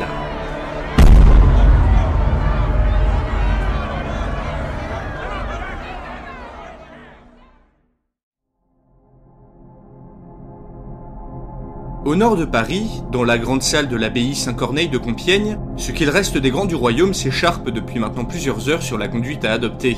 Dominant l'assemblée du haut de son siège, la reine Jeanne de Bourgogne, conformément au souhait de Philippe VI, formulé avant la bataille, a remplacé son mari à la tête du royaume et assure une régence qui s'annonce déjà difficile et contestée. Devant elle, Charles, comte de Chartres et frère du roi, est occupé à rejeter la faute de la défaite sur le clergé. Dans une attaque d'une franchise inédite, celui-ci soutient d'une voix forte que la papauté, en empiétant sans cesse sur l'autorité du roi et sur les impôts de son domaine, a ainsi empêché Philippe VI de lever une armée plus conséquente, ce qui a mené selon lui à l'horrible défaite. À ces mots, Pierre Roger, l'évêque d'Arras, représentant les intérêts de l'Église à l'Assemblée, se lève pour répliquer que si le roi et les grands du royaume ne s'employaient pas tant à limiter l'autorité du pape, la ville sortie de nulle part, considérée par une grande partie des religieux comme une épreuve du ciel, ne serait sûrement jamais apparue. Les deux hommes profitent du chaos pour régler leur compte, se dit Jeanne. Cette querelle d'influence datant de Philippe le Bel n'a strictement rien à voir avec la situation. La reine, fatiguée, demande le silence et proclame que la chrétienté se doit d'être unie face à cette menace. La première priorité est avant tout de récupérer son mari sain et sauf.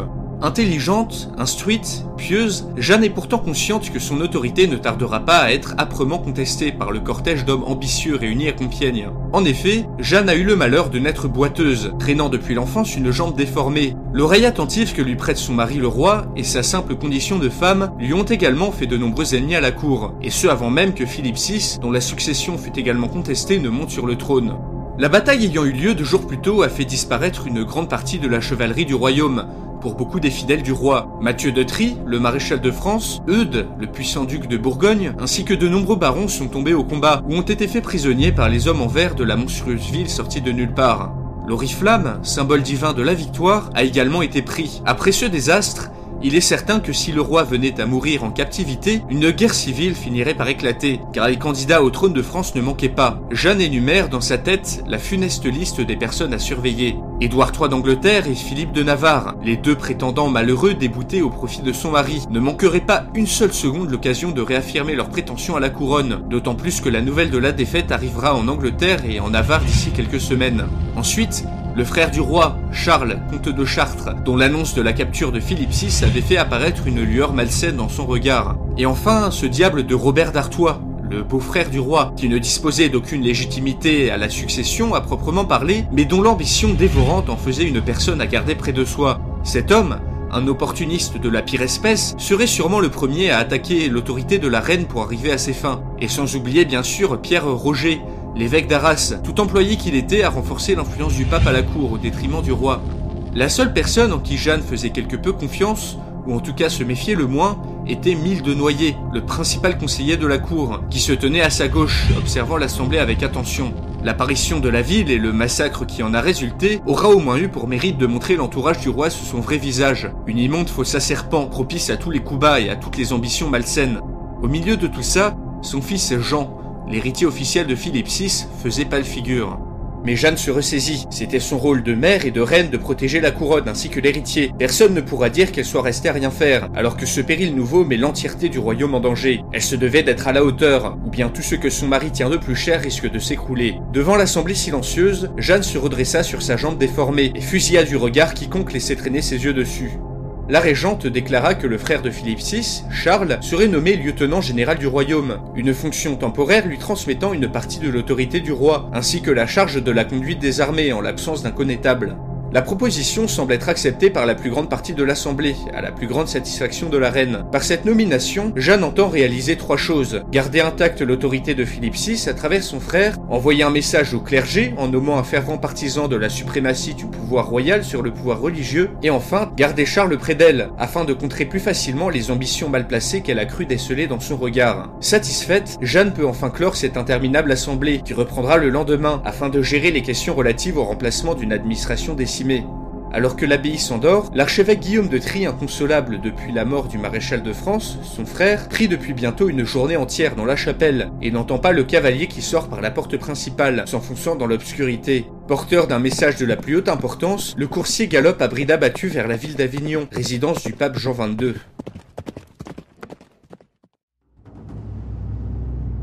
Piégé depuis deux jours dans un profond sommeil, fait de terribles cauchemars et de rêves enfiévrés, Philippe VI émerge enfin de sa léthargie. Ouvrant difficilement les yeux, allongé sur le dos, le roi voit apparaître une voûte, croix entourée de vitraux. Alors que son cerveau se remet progressivement en marche, le roi reconnaît là les motifs très particuliers ornant la résidence des moines bénédictins de Cluny. Je suis en terrain familier, se dit le roi. Mes hommes ont dû me récupérer après la bataille. Mais quelque chose cloche. Déjà, l'hôtel de Cluny se situe dans le quartier latin, à l'intérieur de Paris. Et ensuite, la voûte qu'il a sous les yeux semble affreusement vieille et usée par le poids des siècles. En tout cas, bien plus que dans ses souvenirs. Le roi se redresse d'un coup sur son lit, faisant voler d'un grand mouvement des poches de perfusion intraveineuse qui s'arrachent de son bras. À l'autre bout de la salle, le roi aperçoit dans l'embrasure d'une porte un petit cortège de personnes, et à sa grande surprise, le bailli royal des Tempes, Renaud Desmazis. Philippe VI, conservant sa dignité à toute épreuve, exige de savoir où et par qui il est retenu prisonnier. Dans le jardin du musée médiéval de Cluny, le président Jean-Marc Lemayeux vient d'apprendre que le roi s'est réveillé. C'était une bonne idée de le soigner dans un endroit lui étant vaguement familier. Encore une suggestion de ce médiéviste, ce Auguste, un homme affable mais qui mettait tout de même le président mal à l'aise. Les deux jours après la bataille furent intenses mais instructifs. Déjà, le général Armand de Clary-Chanteau se tenait toujours à ses côtés, malgré la mise en pièce de son illustre ancêtre, fauché par une grenade lors de la bataille porte de Clignancourt. En théorie, cet événement aurait dû provoquer la mort ou la disparition du général, ce qui n'est pas arrivé. Par un phénomène toujours inconnu, les décès et les déplacements suscités par l'arrivée de Paris au Moyen Âge ne semblaient pas avoir de conséquences directes sur eux. Disposant enfin d'un exemple pratique, les scientifiques tentant de comprendre l'origine de la vibration avaient émis l'hypothèse de l'existence d'une réalité parallèle, dans laquelle Paris avait été téléporté on ne sait comment. Ensuite, au chaos initial de la catastrophe avait enfin succédé, partout dans Paris, un ordre bienvenu. Pour éviter tout incident supplémentaire avec les moyens nageux, les abords de la ville avaient été vidés, et les survivants s'étaient pour la plupart regroupés vers les quartiers intérieurs. L'assaut des forces royales avait eu au moins le mérite de servir d'électrochoc, pour les Parisiens qui pensaient encore que tout reviendrait à la normale. La maire de Paris, Danielle Cousteau, avait, elle, été placée en détention après sa monumentale erreur d'avant la bataille, qui aura coûté la vie à des centaines de personnes. Jean-Marc savait qu'elle ne pensait pas à mal, mais se devait de mettre un terme au désordre et à l'insubordination pour faire face à la crise. Il avait ordonné qu'on la jette en cellule et que personne ne lui adresse la parole en attendant son procès. Une punition qui avait marqué son entourage par sa brutalité. Mais le président ne voulait plus, ne pouvait plus transiger. Le calme revenu avait facilité le décompte des survivants. En proportion, il avait été estimé que les morts et les disparus suite à la vibration et aux événements ultérieurs atteignaient entre 30 et 50% de la population parisienne, et ceux qui restaient avaient peur, faim et soif.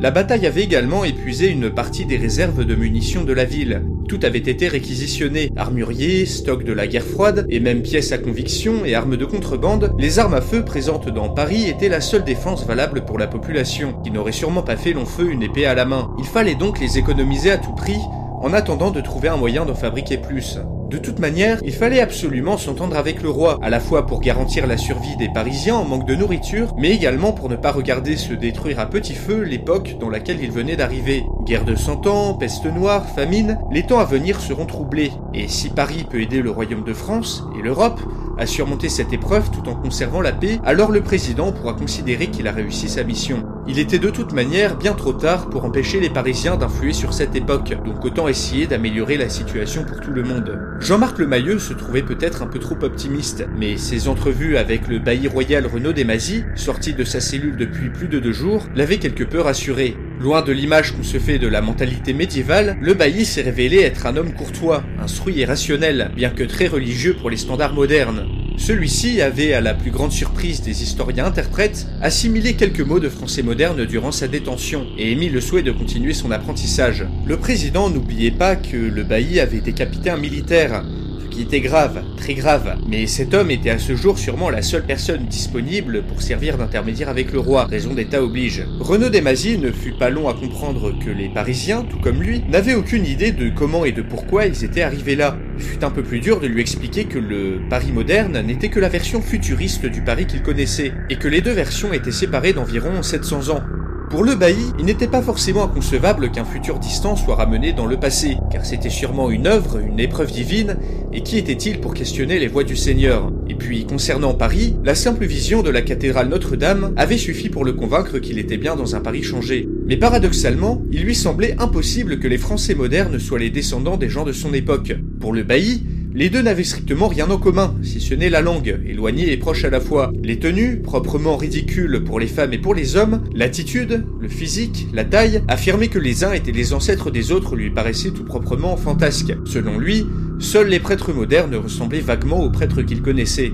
Mais ce qui s'avéra impossible en revanche, c'était de satisfaire sa grande curiosité envers les objets modernes qui s'offraient à son regard. Agrafeuse, prise électrique, lavabo, le bailli demandait à ce qu'on lui explique l'utilité et la fonction de chaque chose, ce qui était très difficile étant donné les limitations linguistiques du latin et du vieux français. Renaud Desmazis était particulièrement fasciné par l'aspect et la texture du papier, considérant chaque feuille comme un objet de grande valeur. L'aspect très lisse des murs semblait aussi grandement lui plaire. La nourriture par contre lui faisait horreur. Il trouvait le vin acide la viande fade, même si l'aspect des plats et des couverts provoquait manifestement chez lui une fascination que sa dignité lui empêchait de montrer trop visiblement. En somme, Renaud Desmazis était comme un enfant dans un magasin de jouets, et le petit cortège d'historiens qui l'accompagnait n'avait de cesse de lui montrer de nouvelles choses, juste pour pouvoir observer la moindre de ses réactions, même si le bailli n'en comprenait l'utilité qu'une fois sur dix. Ses sorties dans la rue avaient été limitées afin d'éviter qu'il ne soit débordé par le trop-plein d'informations, lors de ces brèves promenades, Renaud Desmazis avait particulièrement insisté pour savoir si les nombreux gens de couleur qu'il apercevait dans la rue étaient tous de bons chrétiens, la pratique religieuse semblant apparemment plus importante pour lui que la couleur de peau. Mais la présence visible des églises dans la ville avait semblé le rassurer, et il dut partir du principe que dans le Paris moderne, l'ensemble des habitants étaient de fervents religieux. Les historiens et le prêtre qui l'accompagnait, gênés, n'avait pas répondu à ces interrogations, mais avait pris note de la remarque, qui pourrait préfigurer d'un gros problème lors des négociations avec le roi. L'annonce de la bataille avait par contre fait s'envoler toutes les bonnes dispositions du bailli, et celui-ci avait insisté pour aller veiller au chevet de son roi. Le président l'avait autorisé, en espérant qu'il serait capable d'expliquer à Philippe au moins une partie de la situation, et qu'il serait également capable de l'apaiser, malgré le massacre de sa noblesse. Durant les négociations qui s'annonçaient, le président comptait demander d'immenses quantités de nourriture pour que les Parisiens restants puissent survivre. Profondément inquiet, Jean-Marc Lemayeux se dit à raison que ce qui se jouera dans les prochains jours au sein du musée médiéval de Cluny pourra décider du sort de millions de personnes.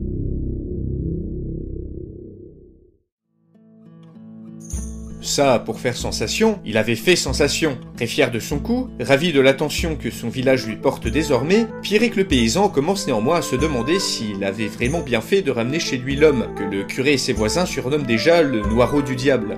Peu après le réveil de Marc, ramené par Pierrick de la Forêt, le curé était arrivé en trompe devant la maison du paysan, brandissant d'une main un fouet, de l'autre un crucifix, et pointant un index décharné vers le nouvel arrivant, l'accusant d'apporter la mort avec lui, et l'enjoignant de quitter les lieux. Mais le réunionnais, contre toute attente, avait pu se souvenir de l'éducation religieuse de ses parents, et s'était mis à genoux en effectuant signe de croix sur signe de croix. Le curé, étonné que ce singulier personnage puisse être un si fervent chrétien, Comprenant ces quelques mots de supplication, malgré qu'il soit issu de la vie satanique à la grande tour de fer, s'était retrouvé face à un cas de conscience inédit. L'homme s'était présenté et s'appelait Marc, un prénom porté par un des plus grands saints de l'église. Stoppé net dans sa croisade, le curé avait décidé d'aller consulter son évêque pour savoir si oui ou non les habitants de la ville en question étaient païens ou religieux et s'il fallait appliquer avec eux les règles de la charité et de l'hospitalité. Pour sûr, se dit Pierrick, cet homme possède une couleur de peau qu'on ne voit que rarement dans la région, généralement lors du passage de marchands d'esclaves orientaux. Mais n'ayant que faire de ces considérations pigmentaires, le paysan avait profité de ce répit pour enfin mettre en œuvre son plan, l'œuvre de sa vie, l'entreprise qui le sortirait, lui et sa famille, définitivement de la misère, c'est-à-dire la collecte, l'utilisation et la vente des objets magiques pêchés dans le fleuve. Entraînant un Marc terrifié à sa suite, Pierrick passa devant ses poules, son cochon et sa femme, entouré par ses enfants curieux, pour lui présenter sa demeure, constituée d'une pièce unique, d'un foyer, d'une table, de six chaises et d'une grande paillasse. Plus loin, près d'un métier à tisser, reposait toute la fortune du paysan. Marc manqua de s'étouffer en détaillant la pile d'objets mis à sécher à cet endroit. Des bouteilles en plastique, des emballages et des sacs poubelles, des boîtes de conserve, une poussette, une roue de vélib, un caddie plein de livres trempés et même un tuyau ayant très sûrement appartenu il y a bien longtemps à un scooter. Très fier de lui, Pierrick, d'un large mouvement de bras, présente à Marc le tas d'objets magiques qui fera sa fortune, avant de lui envoyer une bourrade Ah. virile et amicale qui le fit Il ne fallut qu'un jour au curé pour revenir de chez l'évêque. Toquant à la porte de bon matin, celui-ci, dévasté, apprit à Pierrick la nouvelle de la capture du roi, et lui rapporta que l'évêque lui avait ordonné de ne pas brusquer Marc, d'une car le malmené aurait sûrement irrité les habitants de la ville alors que le roi était entre leurs mains, et de deux car il connaissait le signe de croix, ce qui faisait de lui au moins un début de chrétien. Le curé conseilla à Pierrick de ne pas trop exposer son invité aux autres habitants, craignant de leur part des actes un peu moins réfléchis et un peu plus violents. Le paysan était ravi, même si Marc ne s'était pas révélé très utile pour utiliser les objets magiques, il avait dévoilé des talents très utiles de médecin et avait réussi par un simple massage à lui soulager ses jambes et son dos, qui le faisaient tant souffrir auparavant. Il avait également préparé une décoction de plantes à sa femme, qui avait miraculeusement calmé sa colique. Un médecin c'est un apanage de grand seigneur, se dit le paysan gonflé d'orgueil. Le soir, au moment de s'endormir, dans la même paillasse que toute sa famille, Pierrick se félicita d'être tombé sur un homme aussi utile.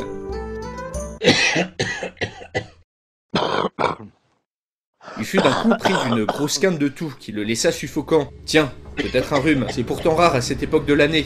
Heureusement que le médecin est là, se dit-il, il me guérira demain. Marc, couché juste à côté de Pierrick, fixe le plafond, toujours aussi terrifié. Son métier de médecin, son sens de l'improvisation et l'éducation de ses parents l'ont peut-être sauvé pour le moment, mais pour combien de temps Allongé sur cette paillasse puante, sale et démangée de partout, le réunionnais réalise avec horreur que la toux sèche de Pierrick pourrait très bien avoir été déclenchée par un invité non annoncé, pourtant venu avec lui. Une grippe.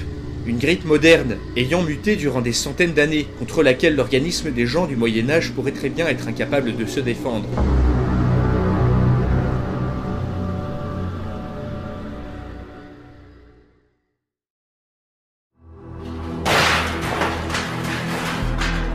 Comment Encore Décidément, ils sont hardis de jour en jour. Mais que fait la police française pour mettre fin à ce désordre Réveillé pour la troisième fois de la nuit, Assim Germouni, le consul d'Algérie en poste à Paris, se précipite à la fenêtre pour faire fuir les intrus médiévaux, de plus en plus nombreux ces derniers jours du côté de la place de la Nation.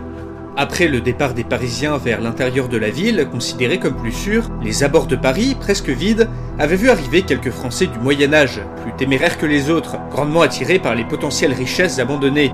Chaque nuit, au grand désespoir d'Assim, des sortes de paysans tentaient de s'introduire dans son consulat, le croyant également abandonné. Généralement, une bonne gueulante en arabe les faisait fuir, même si un de ces individus l'avait menacé une fois avec sa fourche à bonne distance. Au cas où, le consul gardait une corne de brume sous la main, ce qui aurait sûrement fait fuir à toutes jambes un médiéval un peu trop courageux. Mais bon, pas de raison d'en arriver là. La simple vue d'un sarrasin en costume leur criant dessus dans une langue qu'ils ne comprenaient pas était déjà bien suffisante pour les dissuader de s'en prendre à lui. Assim, de toute façon, n'avait nulle part ailleurs où aller. La place de la Bastille était déjà surpeuplée par les réfugiés parisiens, et son pays d'origine, l'Algérie, n'existait pas durant le Moyen Âge. Si Alger n'avait pas été téléporté à cette époque, ce qu'il n'avait aucun moyen de savoir, alors la plus grande partie du Maghreb était en 1328 aux mains des Berbères mérinides, occupés à lutter contre les Portugais et les Espagnols. Traverser la France, puis la Méditerranée, seul dans un environnement hostile, sans moyen de communiquer, et tout ça pour aller rejoindre ses ancêtres à moitié nomades, était un plan qui ne l'enthousiasmait pour le moment pas plus que ça. Depuis deux jours, quelques médiévaux avaient installé dans un bâtiment adjacent un camp de fortune, brûlant le soir quelques meubles dans la rue afin de se réchauffer. Les nouveaux arrivants semblaient avoir peur des hauteurs et s'installaient généralement au rez-de-chaussée. Ceci avait transformé plusieurs appartements parisiens en des sortes de squats moyenâgeux. Plusieurs familles, venues piller les environs, dormaient au milieu des poules qu'ils avaient amenées avec eux. Une réflexion traversait l'esprit d'Assim. Se pourrait-il que Paris, îlot de modernité au milieu de la France du 1328, ne devienne une destination privilégiée pour leurs nouveaux voisins? Les migrants déjà présents dans la capitale, dont beaucoup étaient par ailleurs ses compatriotes, allaient peut-être bientôt être rejoints par une immigration venant du Moyen Âge. Un comble. Assim observait tout au long de la journée le va-et-vient des Français médiévaux, occupés à jeter dans de grandes charrettes toute la panoplie d'objets trouvés dans les immeubles, allant du simple livre à la commode style Louis XV. S'il se passait la même chose dans tous les quartiers aux abords de la ville, la quantité d'objets sortant chaque jour de Paris devait être tout proprement hallucinante, même si les bâtiments officiels semblaient toujours gardés. Le consul se dit tout de même qu'il faudrait un temps avant que ces médiévaux ne s'habituent à la vie moderne. Ceux-ci semblaient ne toujours pas comprendre à quoi servait une voiture, et les évitaient même avec d'infinies précautions depuis qu'une d'entre elles avait fait retentir son alarme. Un coup de feu sortit immédiatement Assim de sa réflexion. En bas de la rue, une des paysannes que le consul observait auparavant fuyait à toutes jambes, en hurlant à ses camarades de s'en aller. La femme cria quelque chose. L'écorcheur, l'écorcheur à court. Arrivant derrière elle, fuyant également, une troupe d'hommes en noir, armés, suivait en courant une autre personne, à l'allure de bandits de grand chemin. Plusieurs policiers en uniforme les poursuivaient, tirant de temps à autre une balle dans leur direction. Alors que les paysans prenaient la fuite et que les hommes en noir commençaient à répliquer avec leurs armes, la rue sombra en quelques secondes dans un chaos indescriptible derrière sa fenêtre, sa pitoyable corne de brume en main, le consul se dit finalement qu'un petit voyage au bled, même au bled du Moyen Âge, n'était peut-être pas une si mauvaise idée.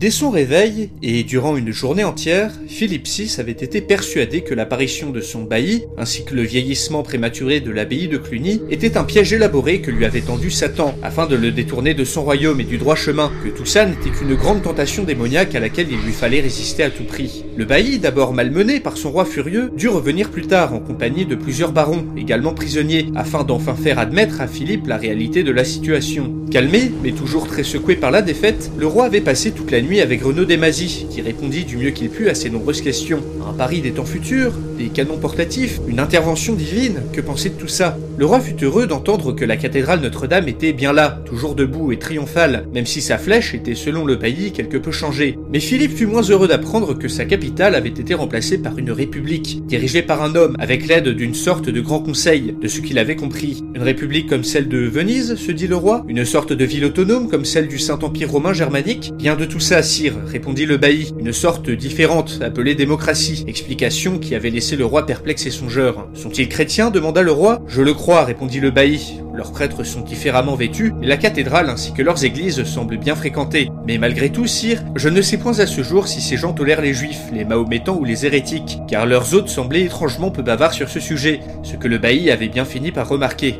Renaud Desmazis soutenu que malgré ces quelques points communs, les différences du ses coutumes étaient immenses. Par exemple ici, les femmes mariées ne se couvraient pas la tête, et pire, portaient des vêtements laissant éhontément deviner leur forme, tout en ne semblant pourtant pas être des catins. Le mariage existait-il dans cette société d'ailleurs? Les dames semblaient également parler sur un pied d'égalité avec les gentilshommes, ce qui avait beaucoup choqué le bailli Renaud Desmazis. L'abondance, l'immense quantité d'objets en tout genre, ainsi que le libertinage allaient ici de pair avec la pratique religieuse, chose complètement inconcevable pour les mentalités médiévales.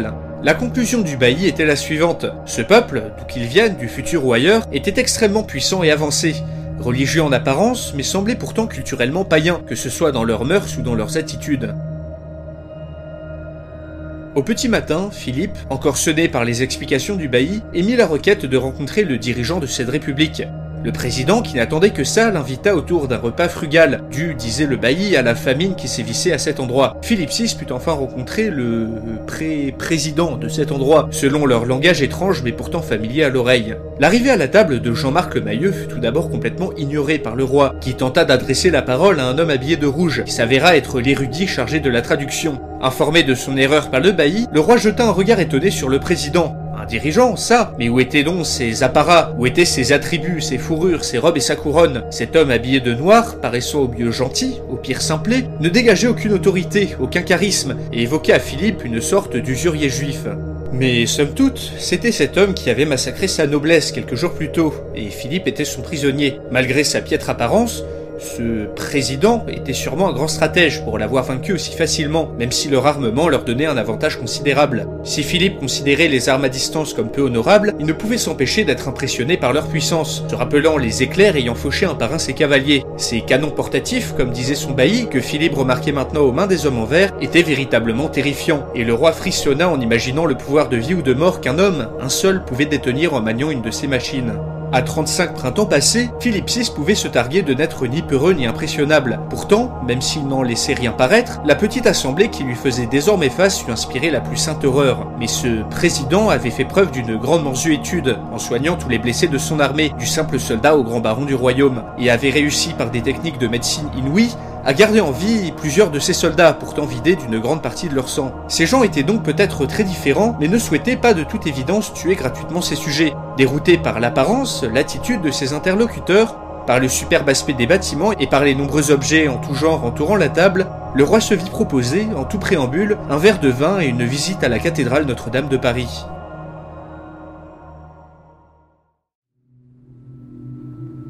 Assis sur les bords de la Seine, Antoine Pichard, désabusé, regarde pensivement un cadavre coincé derrière une péniche, se contorsionnant de manière pénible au gré des courants. Huit jours après la vibration, le cours du fleuve semblait enfin être revenu à la normale, même si de temps à autre le niveau remontait. Malgré la présence de nombreux corps, piégés en amont et en aval, l'eau de la Seine était bien plus propre qu'à l'accoutumée, et servait désormais de source aux Parisiens, qui y pêchaient également quelques poissons. La place de la Bastille était désormais bien organisée. Des distributions de nourriture et de vêtements avaient régulièrement lieu, et après la bataille porte de Clignancourt, les différentes communautés présentes avaient décidé de mettre de côté leurs différends pour faire front commun et tenter de s'en sortir. Chaque jour, plusieurs centaines de volontaires lançaient des expéditions de ravitaillement vers les abords désertés de la ville, brisant les portes et les vitres des appartements pour récupérer toute la nourriture disponible dans les endroits désertés. Plusieurs fois, Antoine et ses collègues agriculteurs étaient tombés sur des groupes de paysans médiévaux, dont les incursions se faisaient de plus en plus fréquentes. Ceux-ci n'étaient généralement pas méchants, et semblaient plus intéressés par les meubles que la nourriture. L'un d'entre eux avait même proposé à Antoine de lui échanger sa veste en fourrure contre deux de ses poules. Ce même paysan, après l'échange, avait tenté de le mettre en garde contre les bandits, qui avaient fait de certains quartiers de Paris leur nouvelle demeure. En pointant d'abord un McDonald's proche, puis l'Est, et s'aidant d'un mime très expressif, l'homme fit comprendre à Antoine que la bande d'un brigand nommé l'écorcheur s'était réfugié dans une des maisons de l'Arche, au bord de Paris, ce qui inquiéta fortement Antoine. Cette troupe de bandits était de toute évidence connue dans la région, bien avant l'arrivée des Parisiens, et avait, vu les mines craintives des paysans, acquis une bien sombre réputation. De retour place de la Bastille, Antoine avait réuni ses collègues et avait mis une idée sur la table, la création d'une milice, dont la mission serait de patrouiller et d'aider les faibles effectifs de la police à contenir les bandits, que le paysan médiéval avait évoqué avec tant d'effroi. Et puis, un consensus était également formé autour d'une autre proposition, celle de transformer le jardin des plantes en un immense potager, afin de nourrir les Parisiens affamés, ainsi que la transformation du zoo en élevage de poules et de cochons, que les agriculteurs auraient la tâche d'aller chercher auprès des paysans médiévaux. Mais pour un si grand projet, les agriculteurs ne seraient pas assez nombreux, et il fallait chercher des volontaires. Antoine Pichard alpagua un homme passant à côté, qui semblait perdu. Hé, hey, Parigo, trouve-nous des volontaires pour aller bêcher le jardin des plantes, et plus vite que ça, avant qu'on crève tous de faim. Confus par l'ordre de cet homme qu'il ne connaissait pas, Kevin Rossignol, le community manager de la mairie, désœuvré depuis l'enfermement de son employeuse Daniel Cousteau, se demandait bien où est-ce qu'il allait bien pouvoir, parmi les Parisiens, trouver quelqu'un capable de manier correctement une bêche.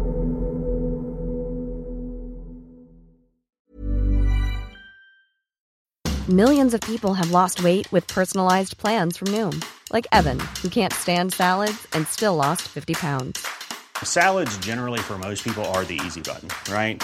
For me, that wasn't an option. I never really was a salad guy. That's just not who I am. But Noom worked for me.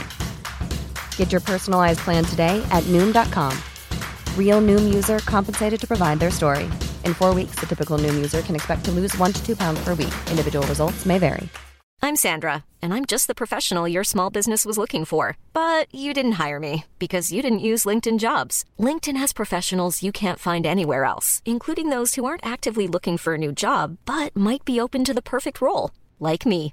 In a given month, over 70% of LinkedIn users don't visit other leading job sites. So if you're not looking on LinkedIn, you'll miss out on great candidates like Sandra. Start hiring professionals like a professional. Post your free job on linkedin.com/people today. Bon, il avait l'air content, se dit Jean-Marc Lemayeux, en observant le roi s'agenouiller sur les pavés face à la cathédrale Notre-Dame de Paris. La menée du musée de Cluny jusqu'ici ne fut pas facile, mais c'était, selon les historiens, une étape essentielle de lui montrer la cathédrale avant les négociations, afin de lui prouver la bonne foi des Parisiens. Tout avait été fait, pensé par les conseillers du président pour que le roi se sente le plus à l'aise possible. Coaching express sur l'étiquette médiévale, brainstorming pour trouver les lieux importants à lui montrer, et enfin un report détaillé sur les moyens qu'il était possible d'engager. Mais pour le président, pas question non plus de paraître sous un masque. Ainsi, et malgré des suggestions des médiévistes, les ministres et le personnel féminin avaient été autorisés à accompagner le roi et le président, même si tous les membres du gouvernement avaient pour consigne de se faire le plus discret possible. Pour le moment, le roi semblait tantôt dérouté, tantôt impressionné, mais pas offensé. Attendons un peu avant de parler de démocratie et de religion. Éviter les sujets qui fâchent pour le moment, mais ce qu'il fallait éviter avant tout, c'était de révéler des détails futurs de sa vie au roi, ceux écrits dans les livres d'histoire du Paris moderne. Pour le moment, ni le bailli ni Philippe VI n'avaient semblé se dire que des Parisiens du futur pouvaient connaître leur avenir. Ces histoires de voyage dans le temps devaient déjà leur paraître très nébuleuses. Autant donc ne pas compliquer les choses et ne pas évoquer tout cela pour le moment, qui aurait eu des conséquences assez imprévisibles. Jean-Marc Lemayeux espérait de tout cœur que les réserves d'or de la Banque de France suffiraient pour pousser le roi à lui procurer toute la nourriture qu'il désirait. Philippe VI s'était montré, à la surprise de tous, très stoïque, encore plus que le bailli, et n'avait montré de vives émotions qu'une seule fois, lorsque la voiture présidentielle blindée arriva devant eux pour les mener vers l'île de la Cité. Devant sa panique apparente, le président fit traduire que les charrettes modernes n'avançaient pas toutes seules comme par magie, mais grâce à un système sophistiqué utilisant la force des explosions. Même si la curiosité avait remplacé l'effroi, le roi refusa absolument de monter dans la voiture. Il fallut aller chercher des chevaux, ce qui les retarda de plusieurs heures. Perché du haut de son canasson, le président Jean-Marc Lemayeux, entouré de ses gardes du corps, peinait à se maintenir en selle. À ses côtés, Philippe VI, fermement assis, en contrôle total de sa monture, devait sûrement se demander comment un homme ne sachant ni monter ni se battre avait bien pu arriver à la tête de cette ville si puissante. Dans la rue, des Parisiens éberlués étaient écartés sans ménagement par le service d'ordre présidentiel. Après avoir assisté à une messe en latin, préparée spécialement pour le roi au sein de la cathédrale, faite par un vieil évêque ravi de pouvoir renouer avec cette ancienne tradition, le roi et le président purent enfin se réunir seuls, dans la conciergerie de l'île de la Cité, en compagnie d'un interprète et du bailli Renaud Desmazis, afin de commencer des négociations difficiles.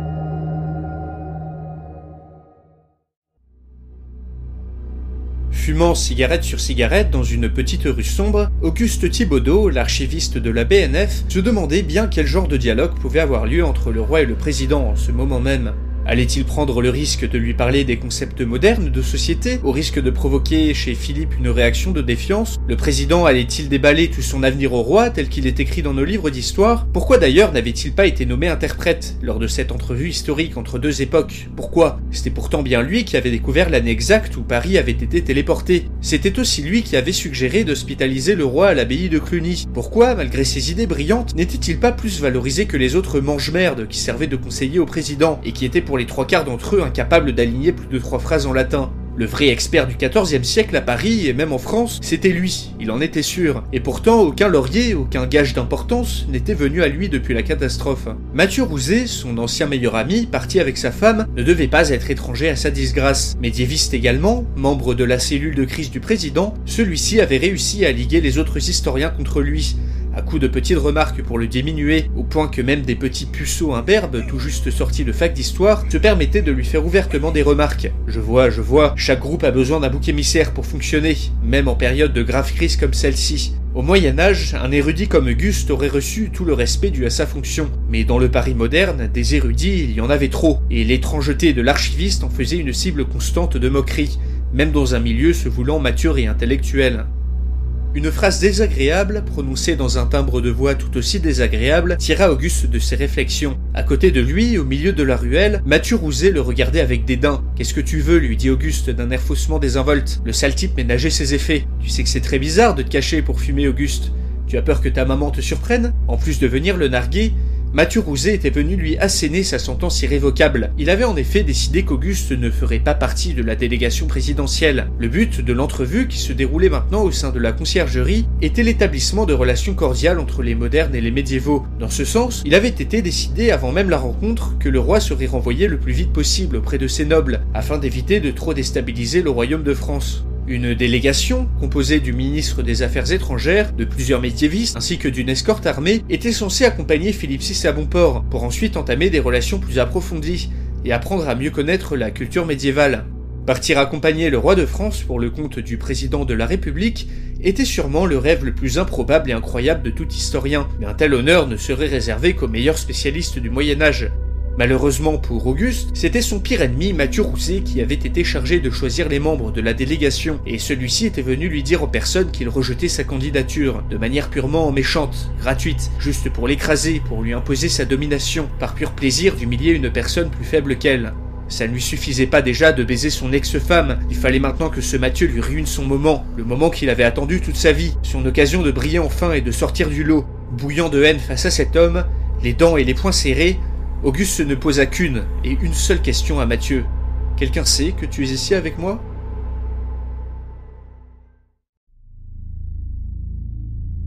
Pourtant épuisé par les récents événements, Philippe VI ne ferma pas l'œil de la nuit. Allongé dans une large chambre aménagée spécialement pour lui dans la conciergerie, le roi se sentait incroyablement seul, malgré la présence d'un bailli somnolent assis près de sa porte, qui avait insisté pour veiller sur lui. La pensée du roi était divisée. D'un côté, ce président ne lui avait, malgré sa situation désastreuse, posé aucune condition, si ce n'est la demande de cette absurde quantité de nourriture que Philippe avait peine à conceptualiser. Il avait même proposé des compensations monétaires en guise d'excuse pour le malentendu avant la bataille. Mais de l'autre côté, sa chevalerie avait été massacrée quelques jours seulement après son arrivée sur le trône, et son autorité, son honneur de roi chevalier réduit en pièces. Ce Paris tentaculaire, recelant tant de machines étranges, avait paru au roi comme une ville à la fois terrifiante et fascinante, magnifique mais monstrueuse. Comme tous les hommes, Philippe VI avait peur de ce qu'il ne comprenait pas, et les trois jours passés à Paris avaient apporté avec eux une grande quantité de questions. La très longue entrevue qu'il eut avec le sieur le Mailleux lui avait laissé un goût amer. Philippe n'était pas simplé. Il voyait bien qu'on lui cachait des choses. Il n'était pas à même de comprendre à ce jour la véritable nature de la société et des mœurs de cette ville. Ces gens connaissaient notre langage, et quelques-uns de nos us et coutumes. Mais à quel point connaissaient-ils notre époque? Étaient-ils vraiment nos descendants? Connaissaient-ils nos destinées, les trahisons, les guerres à venir? Quel était leur réel pouvoir, leurs réelles intentions? Par quelle force avaient-ils été envoyés? Et surtout, pourquoi parlaient-ils un si mauvais latin? Libre de partir demain donc, avec la majorité des barons capturés lors de la bataille qui plus est. C'était tout de même là la plus grosse surprise de cette entrevue avec le président. Un otage tel que lui aurait en temps normal nécessité une forte rançon afin d'être libéré, mais ce n'était pas un temps normal. Et si ces Parisiens comparablement puissants étaient amenés à rester, alors, malgré l'humiliation de la défaite, le roi se devait de convaincre ses nobles du bien fondé de la paix. Plus pragmatiquement, cette ville semblait déborder de richesses et pourrait bien participer à renflouer les caisses du royaume si une quantité suffisante de nourriture pouvait leur être vendue. Le bailli Renaud Desmazis, qui lui était resté fidèle malgré les épreuves, serait lui chargé de rester dans cette ville pour en apprendre plus sur ces nouveaux arrivants. Au petit matin, un étrange convoi s'était formé au nord de Paris. Le roi, du haut de son cheval, regardait d'un air inquiet les voitures vertes à grandes roues qui devaient l'accompagner vers sa cour. Ces machines infernales lui donnaient toujours des frissons. À l'intérieur, un petit cortège de personnes, ainsi qu'un haut dignitaire, se mêlait aux hommes en vert, canon portatif en main chargés de l'escorte. Les barons valides et soignés avaient pu l'accompagner, et du haut de leurs chevaux semblaient eux aussi contenir leur peur à grand-peine, afin de ne pas paraître faibles devant leur roi. Mais une certaine panique semblait se propager parmi les érudits parisiens. Un des leurs semblait manquer à l'appel. Personne ne semblait vraiment savoir quoi faire. Philippe VI, circonspect, espérait que son retour ne serait pas empêché par un quelconque imprévu, quand un homme apparut à ses côtés. Un grand sourire aux lèvres, Auguste Thibaudot, s'inclinant profondément, se présenta au roi dans un français médiéval assez correct et lui adressa la parole avec la plus grande des déférences. Sire, dit Auguste, un des érudits devant vous accompagner a malheureusement failli à se présenter ce matin. Si vous le permettez, je me propose humblement afin de le remplacer. Devant les yeux mi-surpris, mi-haineux des autres historiens, Philippe VI de Valois gratifia Auguste d'un simple « qu'il en soit ainsi » avant de se mettre en route, au petit trot, retrouver sa femme et sa cour, avec Auguste à sa suite.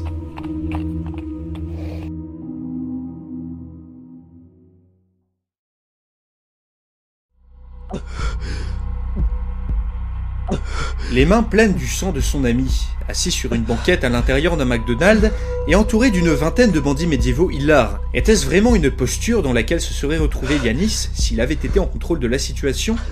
Après avoir rejoint les hommes en noir dès l'attaque de la prison de la santé, Yanis avait fait partie des irréductibles ayant attaqué le commissariat du 15e pour libérer l'unique prisonnier qui y résidait. Pensant au début avoir affaire à un paysan opprimé, emprisonné injustement par la police fasciste, Yanis avait vite déchanté lorsque celui-ci avait fini par les mener et rejoindre sa bande, cachée dans un McDo aux abords de Paris. Le gentilhomme médiéval s'était alors révélé être le chef d'une troupe de bandits, passant leur journée à tuer, piller et violer tout ce qui leur tombait sous la main. Yanis avait vu en quelques jours le nombre des hommes en noir diminuer, la plupart préférant se fondre incognito parmi les Parisiens comme après une manifestation normale, d'autres se faisant abattre par les forces de l'ordre. Leur signalement circulait maintenant dans tout Paris, et les policiers, enragés par la mort de leurs collègues et par l'attaque du commissariat, avaient de toute évidence juré d'abattre le bandit médiéval ainsi que tous les hommes en noir qu'ils pourraient trouver. Du groupe initial, supposé être éphémère, Yanis le savait bien, il ne restait plus que lui et son meilleur ami, se vidant de son sang dans ses bras, victime d'un tir en plein ventre. Horrifié par ses cris d'agonie, Yanis l'était d'autant plus par les moqueries des bandits médiévaux qui l'entouraient. Ceux-ci semblaient trouver le spectacle fort distrayant et riaient aux éclats à chaque gémissement du malheureux blessé. Ces hommes étaient des fous, des malades, des criminels de la pire espèce. Sur le comptoir, assis à côté d'une caisse enregistreuse, l'écorcheur, arborant un grand sourire, triturait une des armes à feu récupérées sur les corps des policiers qu'il avait tués, tout en fixant intensément Yanis d'un regard plein de cruauté. Ceci était allé bien trop loin. Yanis, lui, voulait avant tout contester l'ordre établi, pas se retrouver embarqué malgré lui dans une bande de tueurs médiévaux psychopathes. Son ami, après avoir appelé sa mère durant de longues minutes, laissa échapper un long soupir et finit par mourir dans ses bras. C'est fini, tout est fini, se dit Yanis. Il en avait marre, il ne voulait plus se battre. Il voulait juste être tranquille, rentrer chez lui, boire un thé, se réveiller de ce cauchemar. Rassemblant tout son courage, Yanis se redressa et fonça d'un coup vers la porte du McDo, afin de mettre le plus de distance possible entre lui et les fous furieux qui l'entouraient.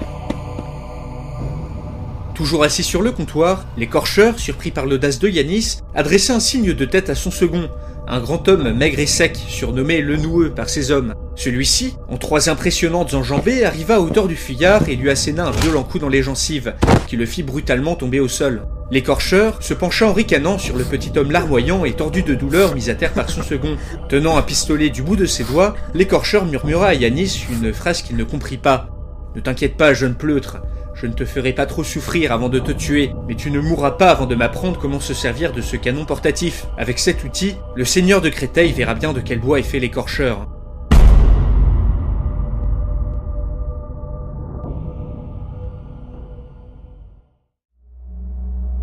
Comment diable une foule pareille était-elle capable de prendre une quelconque décision se disait le bailli Renaud Desmazis. Assis sur un petit strapontin, trois traducteurs à ses côtés, l'officier royal, curieux et étonné, assistait à la séance exceptionnelle de l'Assemblée nationale convoquée par le président. Pour un fervent défenseur de la monarchie absolue, ce mode de gouvernance était pour le moins déroutant. Laisser la populace décider du partage des moissons, de la réfection des routes, des ponts ou de l'embauche d'un curé pour le village, c'était du bon sens, car l'aristocratie n'avait pas le temps de s'occuper de ses basses besognes et devait gérer des choses autrement plus importantes comme la guerre et la justice. Mais laisser la populace, à travers l'élection de notables, décider de la conduite du royaume, du royaume tout entier, c'était selon le bailli de la pure folie. Renaud Desmazis ne comprenait pas encore toutes les subtilités de ce système démocratique, mais pour lui c'était tout simplement appliqué à l'échelle d'un royaume, ce qui à son époque était appliqué à l'échelle d'un simple village. On ne pouvait pas diriger un royaume en ayant affaire continuellement à cette assemblée nationale, qui évoquait au bailli des états généraux permanents. Depuis des jours, Renaud Desmazis était à la fois furieux, intrigué et ébahi par ce qui lui était donné à voir. Le fait que le Paris moderne ait complètement supprimé la monarchie de droit divin l'avait au tout début grandement courroucé, mais le roi lui avait ordonné d'observer, et d'observer seulement, de récolter le plus d'informations, et si possible, de déceler d'éventuelles faiblesses, pouvant être exploitées contre les Parisiens modernes. Ainsi, Renaud Desmaziers ne laissait rien paraître de son écœurement et se contentait d'enregistrer le plus d'informations possible, en posant de nombreuses questions au traducteur qui l'accompagnait. En contrebas, le président Jean-Marc Lemayeux écoutait les discours préparés par les représentants de l'opposition politique. Enfin, ce qui restait. Des 577 membres de l'Assemblée nationale, seule une petite centaine s'était retrouvée dans Paris au moment de la vibration, et siégeait maintenant en face de lui, lors de cette séance exceptionnelle. Au moins, la salle était déjà plus remplie qu'un lundi matin en temps normal, rigola intérieurement le président. Un par un, les députés de la majorité comme de l'opposition renouvelaient pour le moment leur confiance en l'exécutif quant à la gestion de la crise. L'attaque de l'armée du roi avait grandement marqué les esprits et avait contribué à ce que les responsables politiques survivants s'unissent autour du président. Sous la promesse de mettre en place un gouvernement d'union nationale une fois la situation stabilisée, Jean-Marc Lemayeux se vit confirmer l'octroi des pleins pouvoirs, suite aux circonstances exceptionnelles que vivait la ville. Certains appelaient même de leur vœu l'application de l'article 36 de la Constitution, soit la proclamation de l'état de siège, afin d'agrandir encore plus la marge de manœuvre du président. Jamais, durant l'histoire de la Ve République, un dirigeant n'avait bénéficié d'un tel soutien, ni d'un tel pouvoir, dépassant les clivages partisans, offerts par des élus tremblants de peur face à une réalité inconnue et mystérieuse. Pour l'instant, la situation à Paris s'est améliorée, se dit le président, mais cette confiance aveugle qu'on m'accorde s'effondrera au moindre signe de faiblesse. Ces pleins pouvoirs, je me dois d'en user pleinement si je ne veux pas finir la tête sur une pique. L'ordre devait être maintenu, à tout prix. Certaines libertés devront être sacrifiées, les troubles faits réduits au silence, mais tant que je serai à sa tête, Paris ne se laissera pas couler sans rien faire. Après les discours de soutien des élus au président, un nombre important de questions devaient être discutées par l'Assemblée, notamment la cohabitation nouvelle avec les migrants médiévaux s'étant installés aux abords de Paris, le manque de nourriture de plus en plus pressant, la recrudescence de défections parmi les fonctionnaires et le retour de la prépondérance de l'Église dans les relations diplomatiques, selon certains obligatoires pour ne pas fâcher les médiévaux, selon d'autres une grave entorse à la laïcité et une menace pour la République. Jean-Marc Lemayeux s'était éclipsé des débats, et de retour dans son bureau, s'affala en soupirant dans son fauteuil, se rendant compte qu'il n'avait presque pas dormi depuis deux jours. Bon, se dit-il, au moins le contact avec les médiévaux s'est passé plus ou moins bien. Ce bailli, même s'il ne semblait pas comprendre grand-chose, n'avait pas trop mal réagi lorsque les historiens avaient évoqué avec lui l'état de la monarchie et de la religion au XXIe siècle. Savourant quelques minutes de calme, le président fut interrompu une nouvelle fois, cette fois-ci par un épidémiologiste souhaitant s'entretenir avec lui de toute urgence. Ah oui, c'est vrai qu'il devait absolument le voir. Depuis dix jours, le président n'avait pas eu un instant pour lui, et même des sujets extrêmement importants comme celui-ci avaient dû passer au second plan. Alors qu'un scientifique en petite chemise fut introduit dans son bureau, le président commença à se demander si, en effet, il avait bien pris la mesure de la situation sanitaire de Paris. Pendant les deux heures qui s'ensuivirent, Jean-Marc Lemayeux, pâlissant de plus en plus au cours de l'entretien, put être éduqué sur les joyeux scénarios attendant la ville. Retour de la variole, de la peste bubonique et de la tuberculose, diffusion auprès des médiévaux de différentes souches de grippe, de choléra ou même de sida en cas de contact plus rapproché, les possibilités étaient nombreuses, et les morts potentielles encore plus.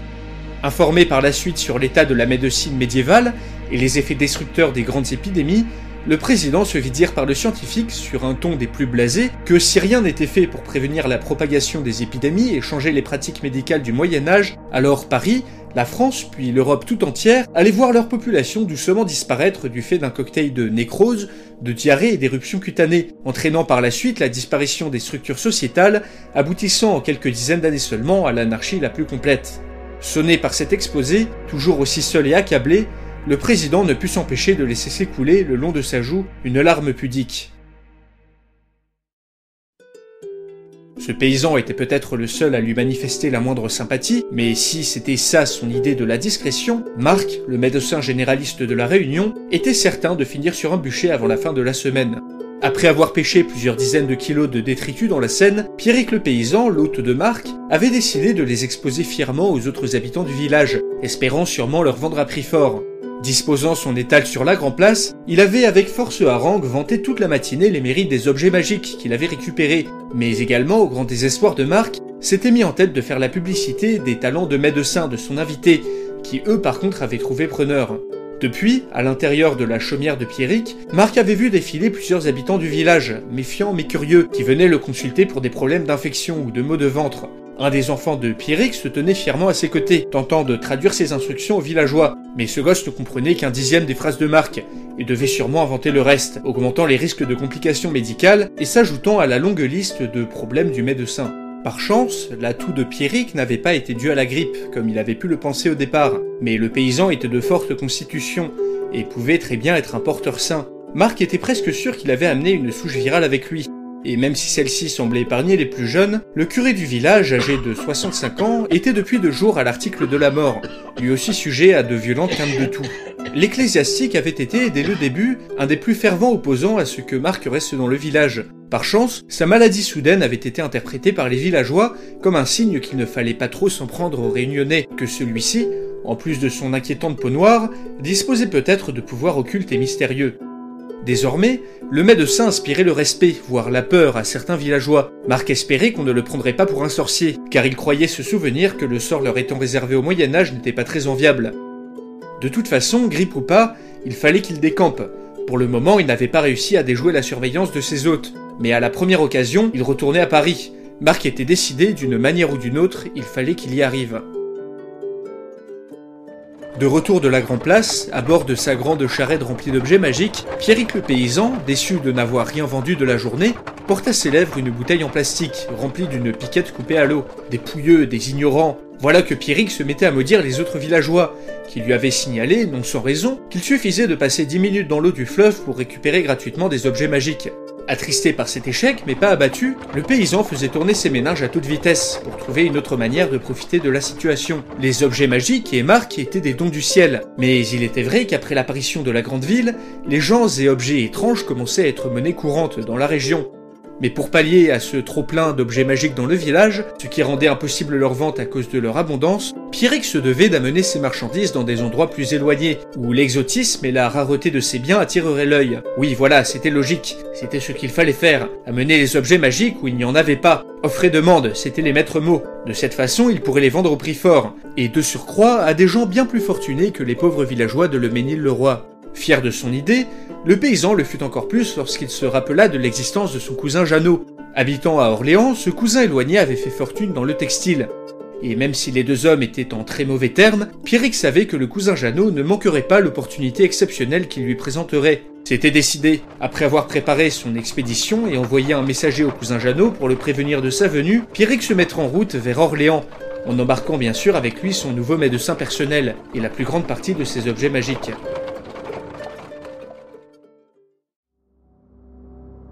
Parti du nord de Paris, après une chevauchée de deux jours, le roi avait trouvé les grands du royaume en plein conciliabule avec sa femme, Jeanne, au sein de l'abbaye Saint-Corneille de Compiègne. À son arrivée, en dehors de l'enceinte, les gardes de la vigie, incrédules, avaient fini par le laisser rentrer en poussant de grands cris de joie, attirant l'attention de tous ceux présents sur place. Un par un, les nobles du royaume, extrêmement surpris par ce retour si rapide, laissaient exploser leur joie, et allaient même pour certains jusqu'à baiser les pieds du roi dans une manifestation d'allégresse ostentatoire, comme pour se faire pardonner d'avoir douté du sort de leur souverain. Charles d'Alençon, le frère de Philippe VI, se tenait sur le côté, un sourire crispé aux lèvres, tandis que Jeanne de Bourgogne, la femme du roi, se fendit d'une douce révérence auprès de son mari, avant de lui signifier à quel point elle était heureuse de le voir revenu en bonne santé. Un grand conseil, réservé aux plus hauts dignitaires du royaume, fut immédiatement convoqué par Philippe, qui ne voulait pas perdre de temps. L'ambassade des Parisiens modernes les suivait de peu, escortés par plusieurs dizaines de troupiers, les ayant rejoints lors de leur voyage.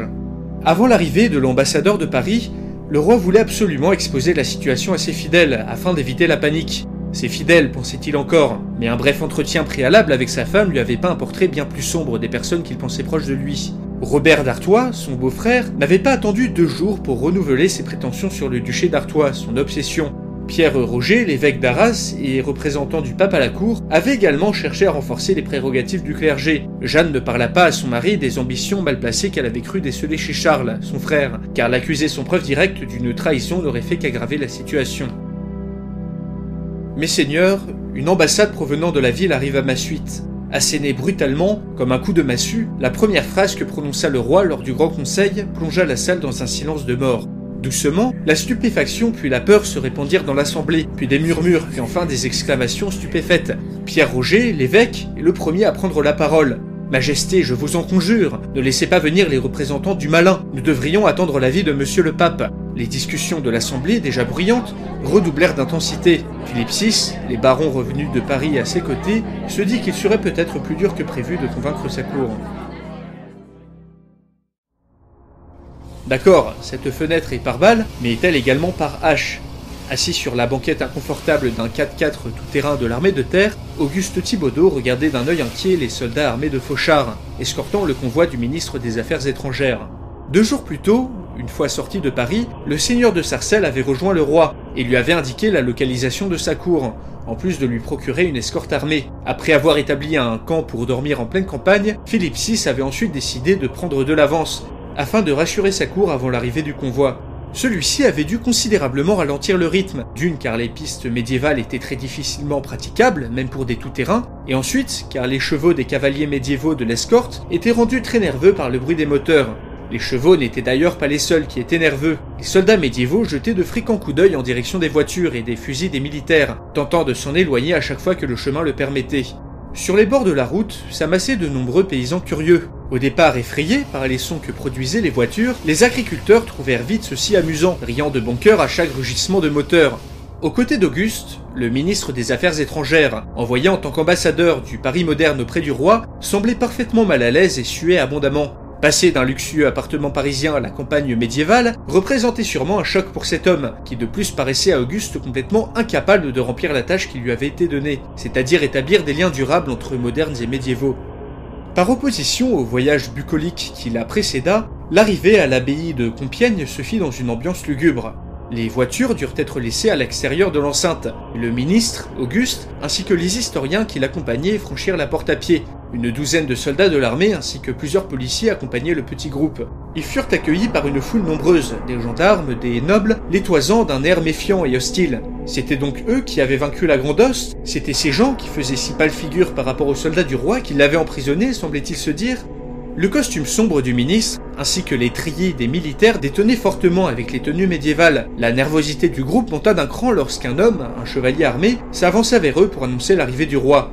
Auguste ouvrit de grands yeux. Robert d'Artois Était-ce vraiment lui? L'homme, bien que moins beau et moins grand que ses représentations modernes, était pourtant très reconnaissable. Serait-ce si facile? L'archiviste ne pensait pas le rencontrer si rapidement. Soudain, le roi apparut à l'embrasure de la grande porte, et d'un seul mouvement, la foule entière s'agenouilla devant lui. D'un coup de coude discret, Auguste signala au ministre des Affaires étrangères de s'incliner, comme lui, afin de ne pas ajouter d'insultes diplomatiques à la situation déjà très tendue. Alors qu'ils furent introduits dans la grande salle, au milieu de barons au visage dur, de seigneurs hautains et de personnages sortis tout droit d'un livre d'histoire, Auguste, passant devant Robert d'Artois, s'inclina légèrement devant lui, ce qui jeta une expression de surprise sur son visage. Dans un vieux français bancal, mais qu'il maîtrisait de mieux en mieux, Auguste put lui dire ô combien il était honoré de rencontrer le célèbre Robert d'Artois, dont il avait tant entendu parler. Le noble ne semblait pas savoir comment réagir face à cette flatterie, d'autant plus qu'elle provenait d'un des habitants de cette étrange ville, qui était d'ailleurs très compréhensible. Auguste, lui, réprimait un sourire malin. C'était décidé, se dit-il. Cet homme sera mon outil, l'outil qui me mènera à la gloire et à la reconnaissance. Dans les jours qui viennent, je pourrai mettre mon plan à exécution, et enfin recevoir la place que je mérite.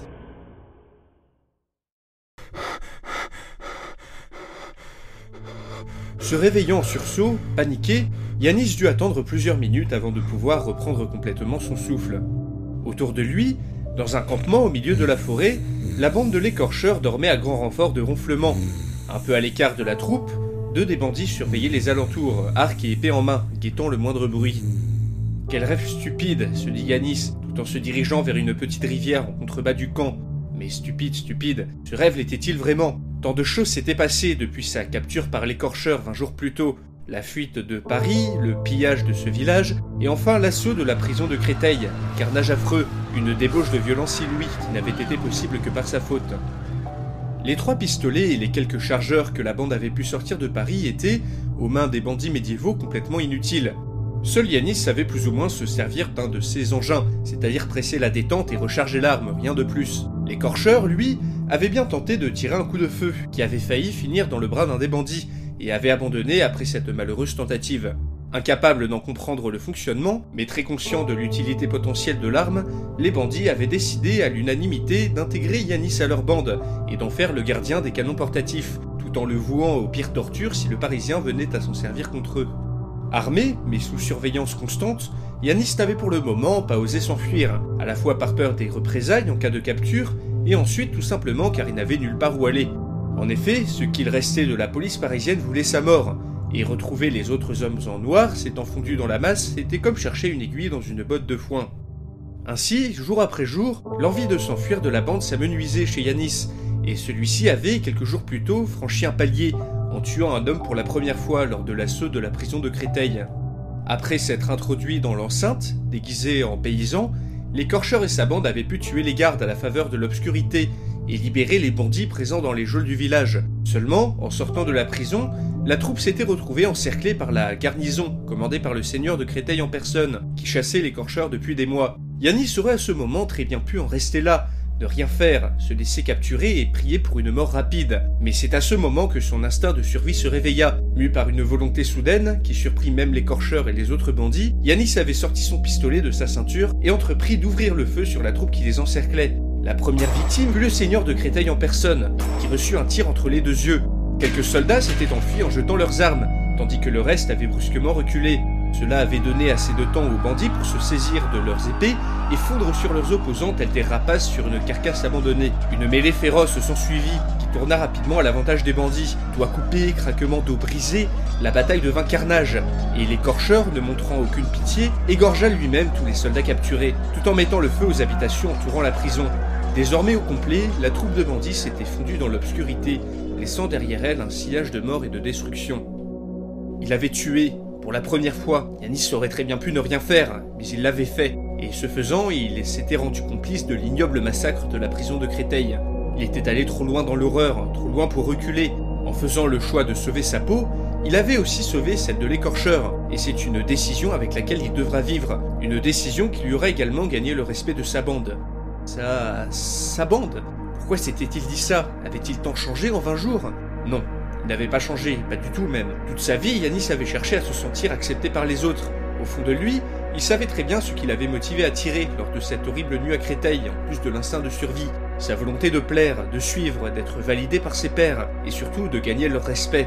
Et pour la première fois de sa vie, Yanis avait réussi. En ouvrant le feu sur ces hommes, il avait sauvé les bandits et ainsi gagné auprès d'eux une estime, une gratitude, une confiance même qu'ils pouvaient lire dans leurs yeux endurcis. Il n'avait maintenant nulle part où aller et plus rien à perdre. Les seules personnes pour lesquelles Yanis comptait quelque peu étaient l'écorcheur et sa bande. Il resterait donc avec eux. Ce fut donc ce soir-là, près de la rivière, éclairé par un doux clair de lune, que Yanis abandonna totalement sa vie d'avant.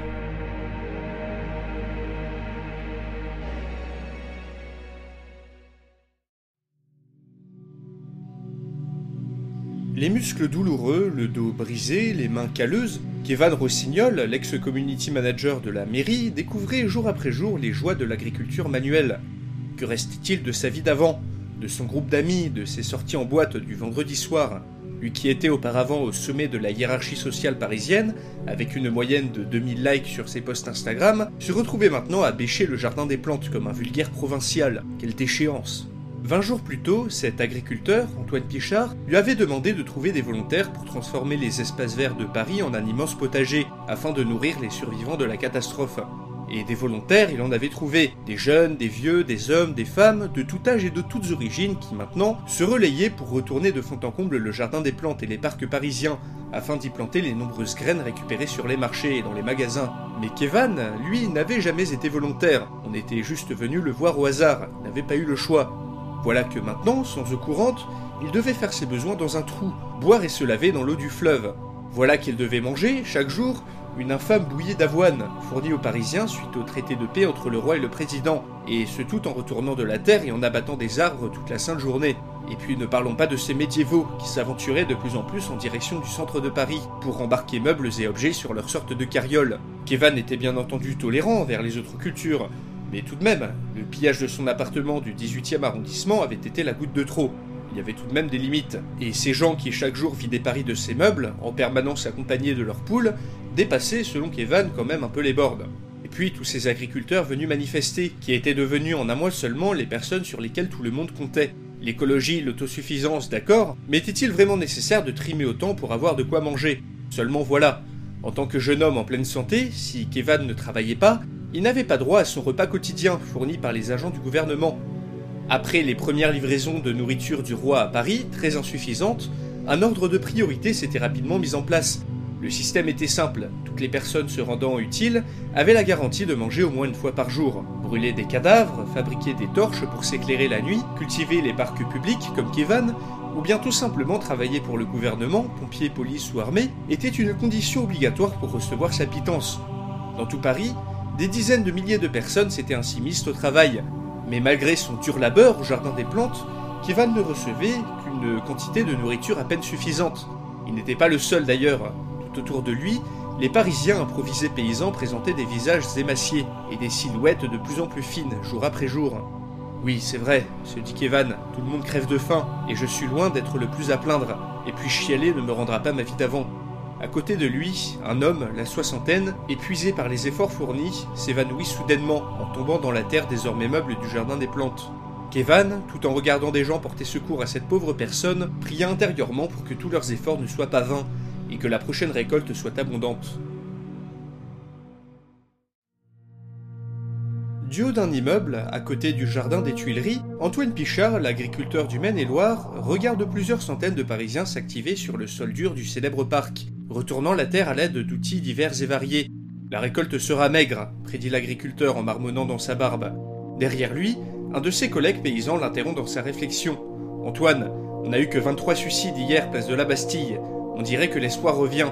Bonne nouvelle, très bonne nouvelle, se dit l'agriculteur. Après la vibration, le nombre de personnes sautant la vie avait été en constante augmentation. Chaque matin, des corps inanimés étaient retrouvés dans les immeubles, les rues ou les parcs. Une véritable épidémie. Comme si les Parisiens, ayant perdu tout espoir de retour à une vie normale, avaient décidé qu'il valait mieux en finir directement, avant de mourir de faim ou de maladie. Tous ces suicides avaient dû coûter la vie à plusieurs milliers de personnes dans tout Paris, une véritable tragédie. Mais le projet des agriculteurs, de transformer les jardins publics en potagers, avait semblé endiguer quelque peu la dépression ambiante. Depuis, le nombre de morts avait diminué sensiblement, même si les conditions de vie, elles, s'étaient largement empirées. De l'espoir, des perspectives et du travail, c'était ça qu'il fallait donner aux gens, se disait Antoine, fier d'avoir été l'instigateur de l'initiative désormais nommée les potagers de l'espoir. Mais bon, même si le moral revenait petit à petit, il ne valait mieux pas trop se leurrer sur les résultats de ce petit projet. La terre des jardins parisiens, même bien cultivée, ne promettait pas de rendements exceptionnels. Elle n'était pas aérée, ne contenait que peu de nutriments, ni de vers de terre, et était souillée par des années et des années de pollution. Et non, se dit Antoine, la situation ne va pas s'améliorer, loin de là. En plus du manque constant de nourriture, les Parisiens étaient nombreux à tomber malades en buvant l'eau de la Seine. Le fleuve était toujours pollué par les rejets des égouts, et une pollution qui semblait venir d'en amont, sûrement des ateliers médiévaux de la région. Des puits avaient été creusés à même le sol, des échantillons prélevés un peu partout pour déterminer où récupérer l'eau la plus pure, qui fut filtrée, bouillie, mais rien n'y faisait. Et les Parisiens étaient toujours plus nombreux à tomber malades, voire à mourir à la suite de diarrhées aiguës. L'hygiène générale déclinait de plus en plus. Bref, les gens devenaient maigres et malades, ce qui engendrait aussi son lot de bagarres, de disputes et de vols. En descendant les escaliers de l'immeuble, Antoine sortit par la porte automatique défoncée, puis passa devant un petit élevage de poules, gardé par deux touristes chinois armés de bâtons. Bon, soyons positifs. Au moins l'élevage du jardin des plantes était un petit succès. Les quelques dizaines de poules achetées au médiévaux pondaient des œufs et se reproduisaient vaillamment, grattant les pelouses autrefois impeccables et y trouvant la plus grande partie de leur nourriture. Mais cet élevage avait également eu des conséquences inattendues. Le grand retour des voleurs de poules dans Paris, ce qui avait poussé les agriculteurs à former une milice, une petite troupe d'environ 400 personnes se relayant pour garder les champs et faire des patrouilles dans certains quartiers. Munis d'armes à feu rudimentaires, de harpons, de fourches ou de bâtons, cette milice d'agriculteurs avait aidé à maintenir le calme à Paris, malgré le manque de nourriture. La famine menaçant, Antoine et ses hommes réfléchissaient à utiliser le vaste potentiel du réseau souterrain de Paris. Catacombes, métro, tunnels, des centaines de kilomètres étaient disponibles et n'allaient pas tarder à être utilisés. Un bémol cependant, de nombreuses personnes étant descendues dans les couloirs du métro n'en étaient pas revenues, et des rumeurs tenaces évoquaient la présence de bandits ou de criminels sous terre. Autre conséquence prévisible, en seulement un mois, un marché noir s'était largement développé. Produits d'hygiène, cigarettes, nourriture, prostitution, drogue ou médicaments, Des groupes de trafiquants, des Français, des touristes et quelques médiévaux aux abords de Paris semblaient bien profiter de la situation. Les médiévaux d'ailleurs étaient de plus en plus nombreux et posaient déjà des problèmes de cohabitation. Un phénomène inquiétant était l'apparition, la nuit, de petites bandes de Parisiens errant dans les rues et tabassant les médiévaux qu'ils pouvaient trouver, ce faisant rendant plus difficile des interactions déjà laborieuses entre les deux mondes. De leur côté, les agriculteurs n'étaient pas en reste.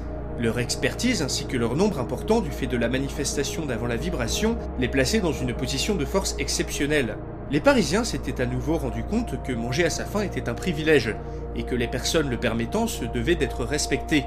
On pouvait dire sans se tromper que dans ce nouveau Paris, les agriculteurs avaient plus de pouvoir que le gouvernement, et Antoine ne comptait pas laisser échapper cet avantage. Au final, quartier par quartier, les Parisiens s'organisaient, au prix de morts toujours plus nombreux. En seulement un mois, une sorte de société hybride commençait à prendre forme. Antoine voyait certaines personnes mourir, incapables de s'adapter à ce nouveau monde, mais il en voyait beaucoup d'autres s'endurcir, dans leurs yeux apparaître une détermination ferme, une rage de vivre qui depuis un mois faisait le tri entre ceux qui vivaient et ceux qui mourraient. Oui, se dit Antoine, Paris survivra, et ses habitants finiront par s'en sortir, il en était convaincu. À quel prix, dans quel état, intégrés ou non à leur nouvelle époque, ceci, seul l'avenir et l'issue de la grande famine le lui diront. Après avoir peaufiné son plan d'évasion durant des jours interminables, Marc avait enfin décidé de rentrer à Paris.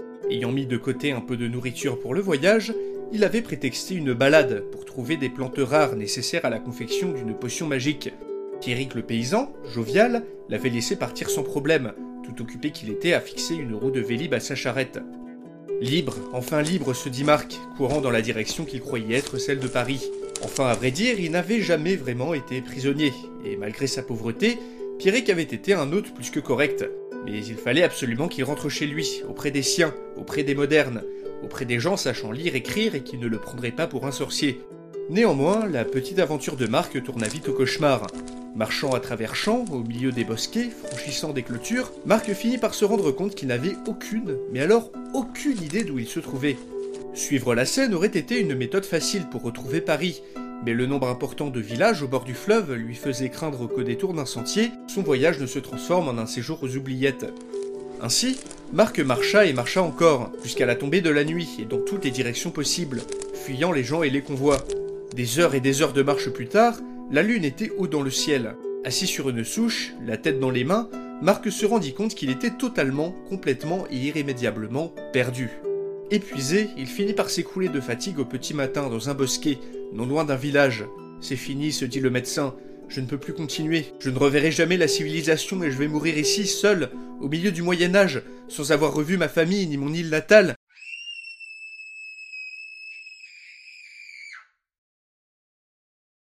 Ses lamentations furent interrompues par le cri perçant d'un enfant. Ouvrant les yeux, Marc vit, juste devant lui, un des rejetons de Pierrick, la morvonnée, rigoler en le pointant du doigt. Il lui semblait pourtant avoir parcouru des dizaines de kilomètres pendant la nuit, mais ironiquement, il avait seulement réussi l'exploit de magistralement tourner en rond. Un grand tour, c'était tout ce qu'il avait fait. Avant de s'évanouir à nouveau, Marc se dit qu'à ce stade, Dieu avait tout simplement décidé d'en faire son souffre-douleur. Dieu de sa charrette, amélioré avec sa toute nouvelle roue de Vélib, sa femme et ses enfants, ses objets magiques à son bord, Pierrick regardait, interloqué, Marc le médecin allongé dans un buisson, les vêtements déchirés et la dégaine piteuse. Eh bien, quand Marc allait cueillir des plantes, il ne le faisait pas qu'à moitié, se dit le paysan. C'était vraiment un médecin dévoué et travailleur. Lui qui pensait que Marc voulait rentrer dans sa ville sans le prévenir, le voilà bien bête. Cela prendra à Pierrick à médire sur son prochain. C'était une bonne leçon à mettre sur le compte de cet homme admirable qui lui avait tant apporté. Eh bien, s'il était resté dans les environs, c'était sûrement qu'il voulait bien l'accompagner, lui et sa famille, à Orléans pour aller voir son cousin Jeannot. Peut-être qu'il n'avait plus personne vers qui rentrer, nulle part où aller. Dans tous les cas, malgré les difficultés de communication entre les deux hommes, Pierrick considérait maintenant Marc comme son ami. Et un ami, ça ne se laisse point sur le bas-côté. Tout en chargeant le médecin épuisé dans sa charrette, Pierrick frissonna à l'anticipation de l'aventure qui les attendait. Il en était sûr, il courait vers la fortune, et il était prêt à tout pour l'atteindre, même si cela signifiait voyager à Orléans, c'est-à-dire à, l'autre bout du monde. Sortant sa bouteille en plastique remplie de piquettes, Pierrick se mit à rêver de la vie de seigneur que Marc et lui pourraient bientôt s'offrir, enfin débarrassé de sa femme et de sa marmaille insupportable.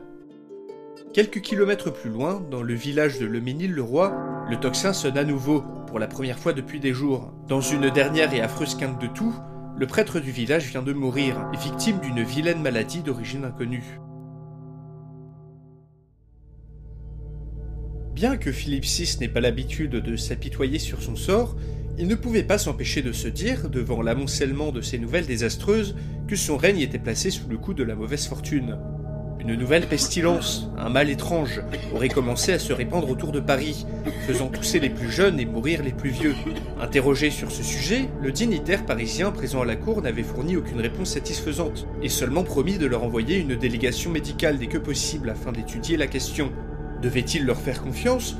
Le roi était toujours très méfiant, et a raison. Si ces Parisiens connaissaient leur avenir, ils utiliseraient forcément les événements à venir à leur avantage.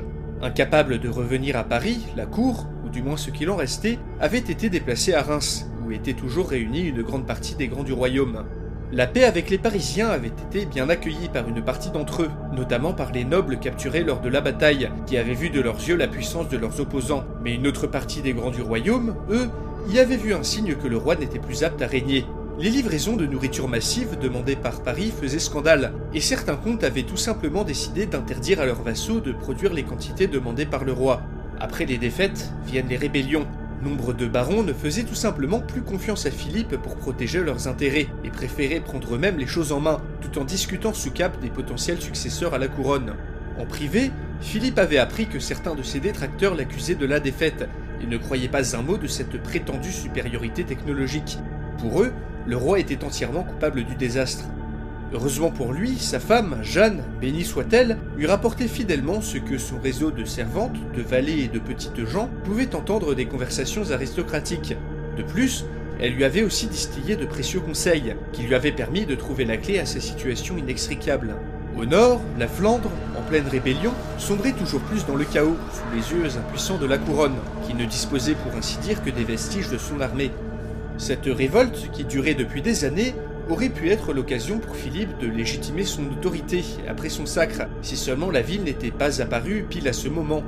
Si le roi voulait restaurer son autorité et éviter le délitement du royaume, il devait mater ses insurgés au plus vite. Les Parisiens voulaient de la nourriture, mais pour ça, il fallait qu'il garde la couronne, car son potentiel successeur pourrait très bien revenir sur cet accord. Or, pour pouvoir garder la couronne, il lui fallait restaurer son autorité, et pour restaurer son autorité, il fallait mater cette révolte. Faire appel aux troupes parisiennes pour mater la rébellion flamande, avec leurs canons à feu et leurs armes infernales, serait l'opportunité pour Philippe de s'assurer des intentions du président et de regagner le respect des grands du royaume, ainsi que de ses ennemis, en leur démontrant la toute-puissance de ses nouveaux alliés. Mais avant d'envoyer un messager au président, il se devait de mettre sa famille et surtout son héritier Jean en sûreté, au cas où un complot visant à le détrôner prenait place. Il savait pour cela à qui faire appel. Robert d'Artois, son beau-frère, avait peut-être beaucoup de prétentions, mais comptait parmi ses fidèles, Philippe en était convaincu. Assis sur une chaise dans son bureau de l'Élysée, le président Jean-Marc Lemayeux faisait face au bailli royal, Renaud Desmazis, semblant l'analyser sous toutes les coutures. Après un long séjour à Paris, il était temps pour le bailli de repartir auprès de son roi. Celui-ci avait pu, en un temps surprenamment court, apprendre et surtout comprendre quelque peu le français moderne. Cette volonté contrastait avec son attitude, car il semblait vouloir rester le plus possible éloigné du mode de vie moderne, refusant les vêtements qu'on lui proposait et n'ayant pas adressé une seule fois la parole à une femme lors de son séjour. Qu'il s'en aille faire son rapport, se disait le président. J'ai moi aussi de nombreux problèmes à gérer. La famine surtout, mais dans une moindre mesure tout un tas de petites choses. Le grand retour des royalistes par exemple, qui chaque jour, dans les rues de Paris, militait pour que la ville prête allégeance à Philippe VI et fasse partie intégrante du royaume de France. Ah, et puis que dire de ce meurtre affreux du corps étranglé de cet historien de l'équipe présidentielle, ce Mathieu Rouzet retrouvé dans une poubelle, un homme pourtant si sympathique. Était-ce un simple crime crapuleux ou un assassinat prémédité Qui aurait bien pu lui en vouloir à ce point? Tous les autres médiévistes avaient pointé du doigt ce Auguste Thibaudot, qui depuis quelques jours s'était cloîtré à la Bibliothèque nationale de France. Mais sans preuves aucune, ces accusations ne valaient rien, et la police était déjà trop débordée pour s'occuper de cette affaire. Le procès de la maire de Paris, Daniel Cousteau, était aussi dans ses pensées. Celui-ci s'annonçait houleux, et le président comptait bien faire pression pour que la sanction infligée soit exemplaire. Politiquement, ses soucis étaient encore plus nombreux.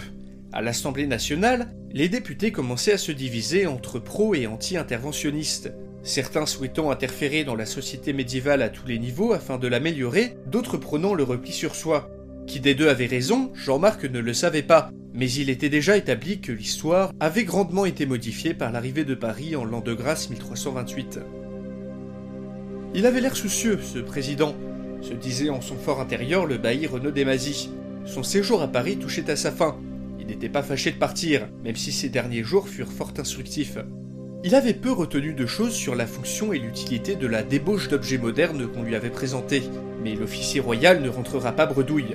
Tout d'abord, il avait découvert que les canons portatifs, la cause du massacre des chevaliers porte de Clignancourt, étaient des objets de métal complexes, composés de multiples pièces très finement forgées, nécessitant d'autant plus des projectiles de métal en quantité.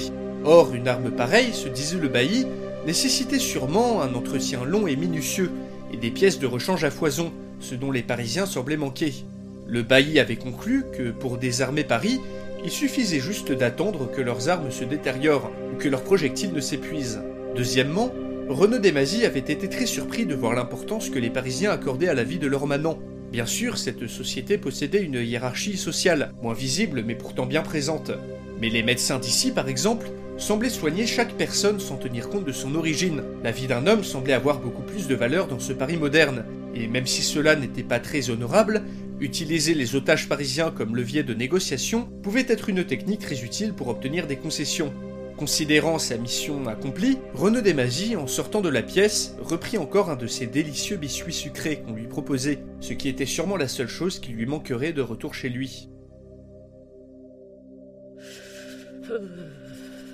Coincé dans une cellule, recouverte d'une fine couverture, l'ex-maire de Paris, Daniel Cousteau, avait froid. D'accord, son erreur était lourde, très lourde, et elle devait pour cela être jugée lors d'un procès équitable et juste. Mais manifestement, ce n'était pas ce que le président Le Mayeux avait décidé de lui accorder. Depuis presque un mois, Daniel n'avait vu personne d'autre que ses gardiens, n'avait eu droit à aucune visite, ni d'amis ni d'avocats, était à peine nourri et laissé dans le froid. Détenue dans des conditions affreuses, au mépris de toutes les lois existantes, elle pensait sans cesse à son mari et à ses enfants, restés au-delà du périphérique et qui lui manquaient terriblement. Misérable, c'était le mot. Elle était misérable, maigre, tremblante de peur et de froid, laissée elle-même par un président décidé à faire d'elle un exemple. La mère de Paris tenta de s'endormir, sans se douter que son procès marquera le début d'une profonde remise en question de la société parisienne.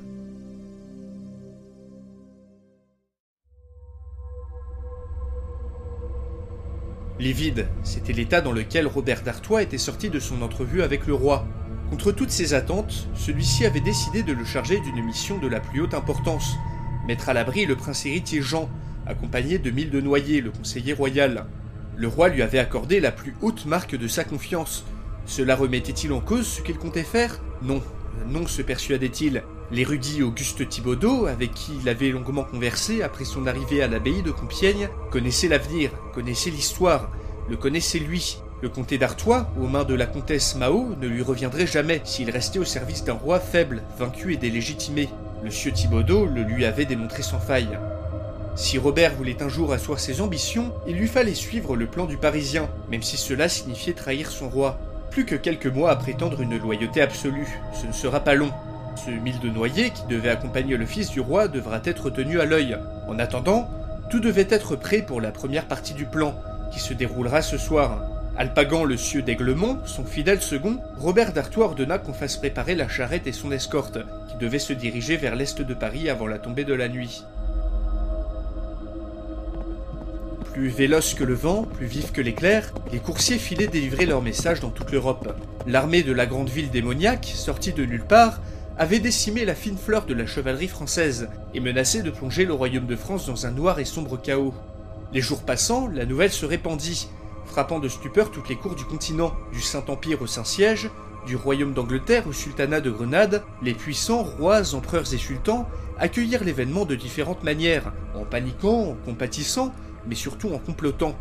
Chez certains, les épées s'affûtaient et les dents s'allongeaient. Pour d'autres, l'inquiétude était de rigueur, beaucoup craignant que cette catastrophe ne rallume les flammes de la guerre. Se propageant au grand galop, l'onde sismique que représentait l'arrivée de Paris en 1328 avait déjà, et continuerait longtemps, de changer l'histoire.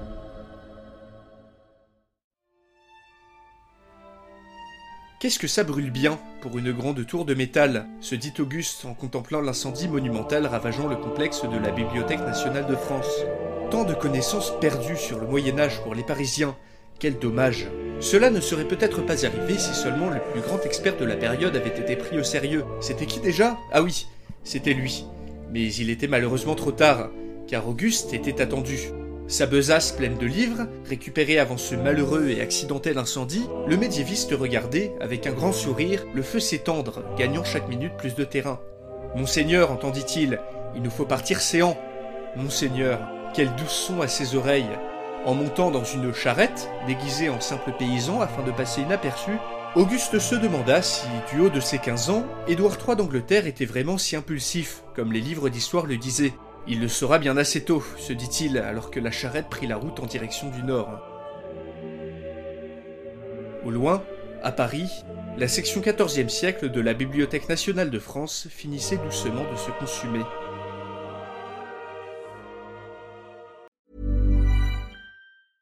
A lot can happen in the next three years. Like a chatbot your new best friend. But what won't change? Needing health insurance. United Healthcare Tri Term Medical Plans are available for these changing times. Underwritten by Golden Rule Insurance Company, they offer budget friendly, flexible coverage for people who are in between jobs or missed open enrollment. The plans last nearly three years in some states, with access to a nationwide network of doctors and hospitals. So, for whatever tomorrow brings, United Healthcare Tri Term Medical Plans may be for you. Learn more at uh1.com.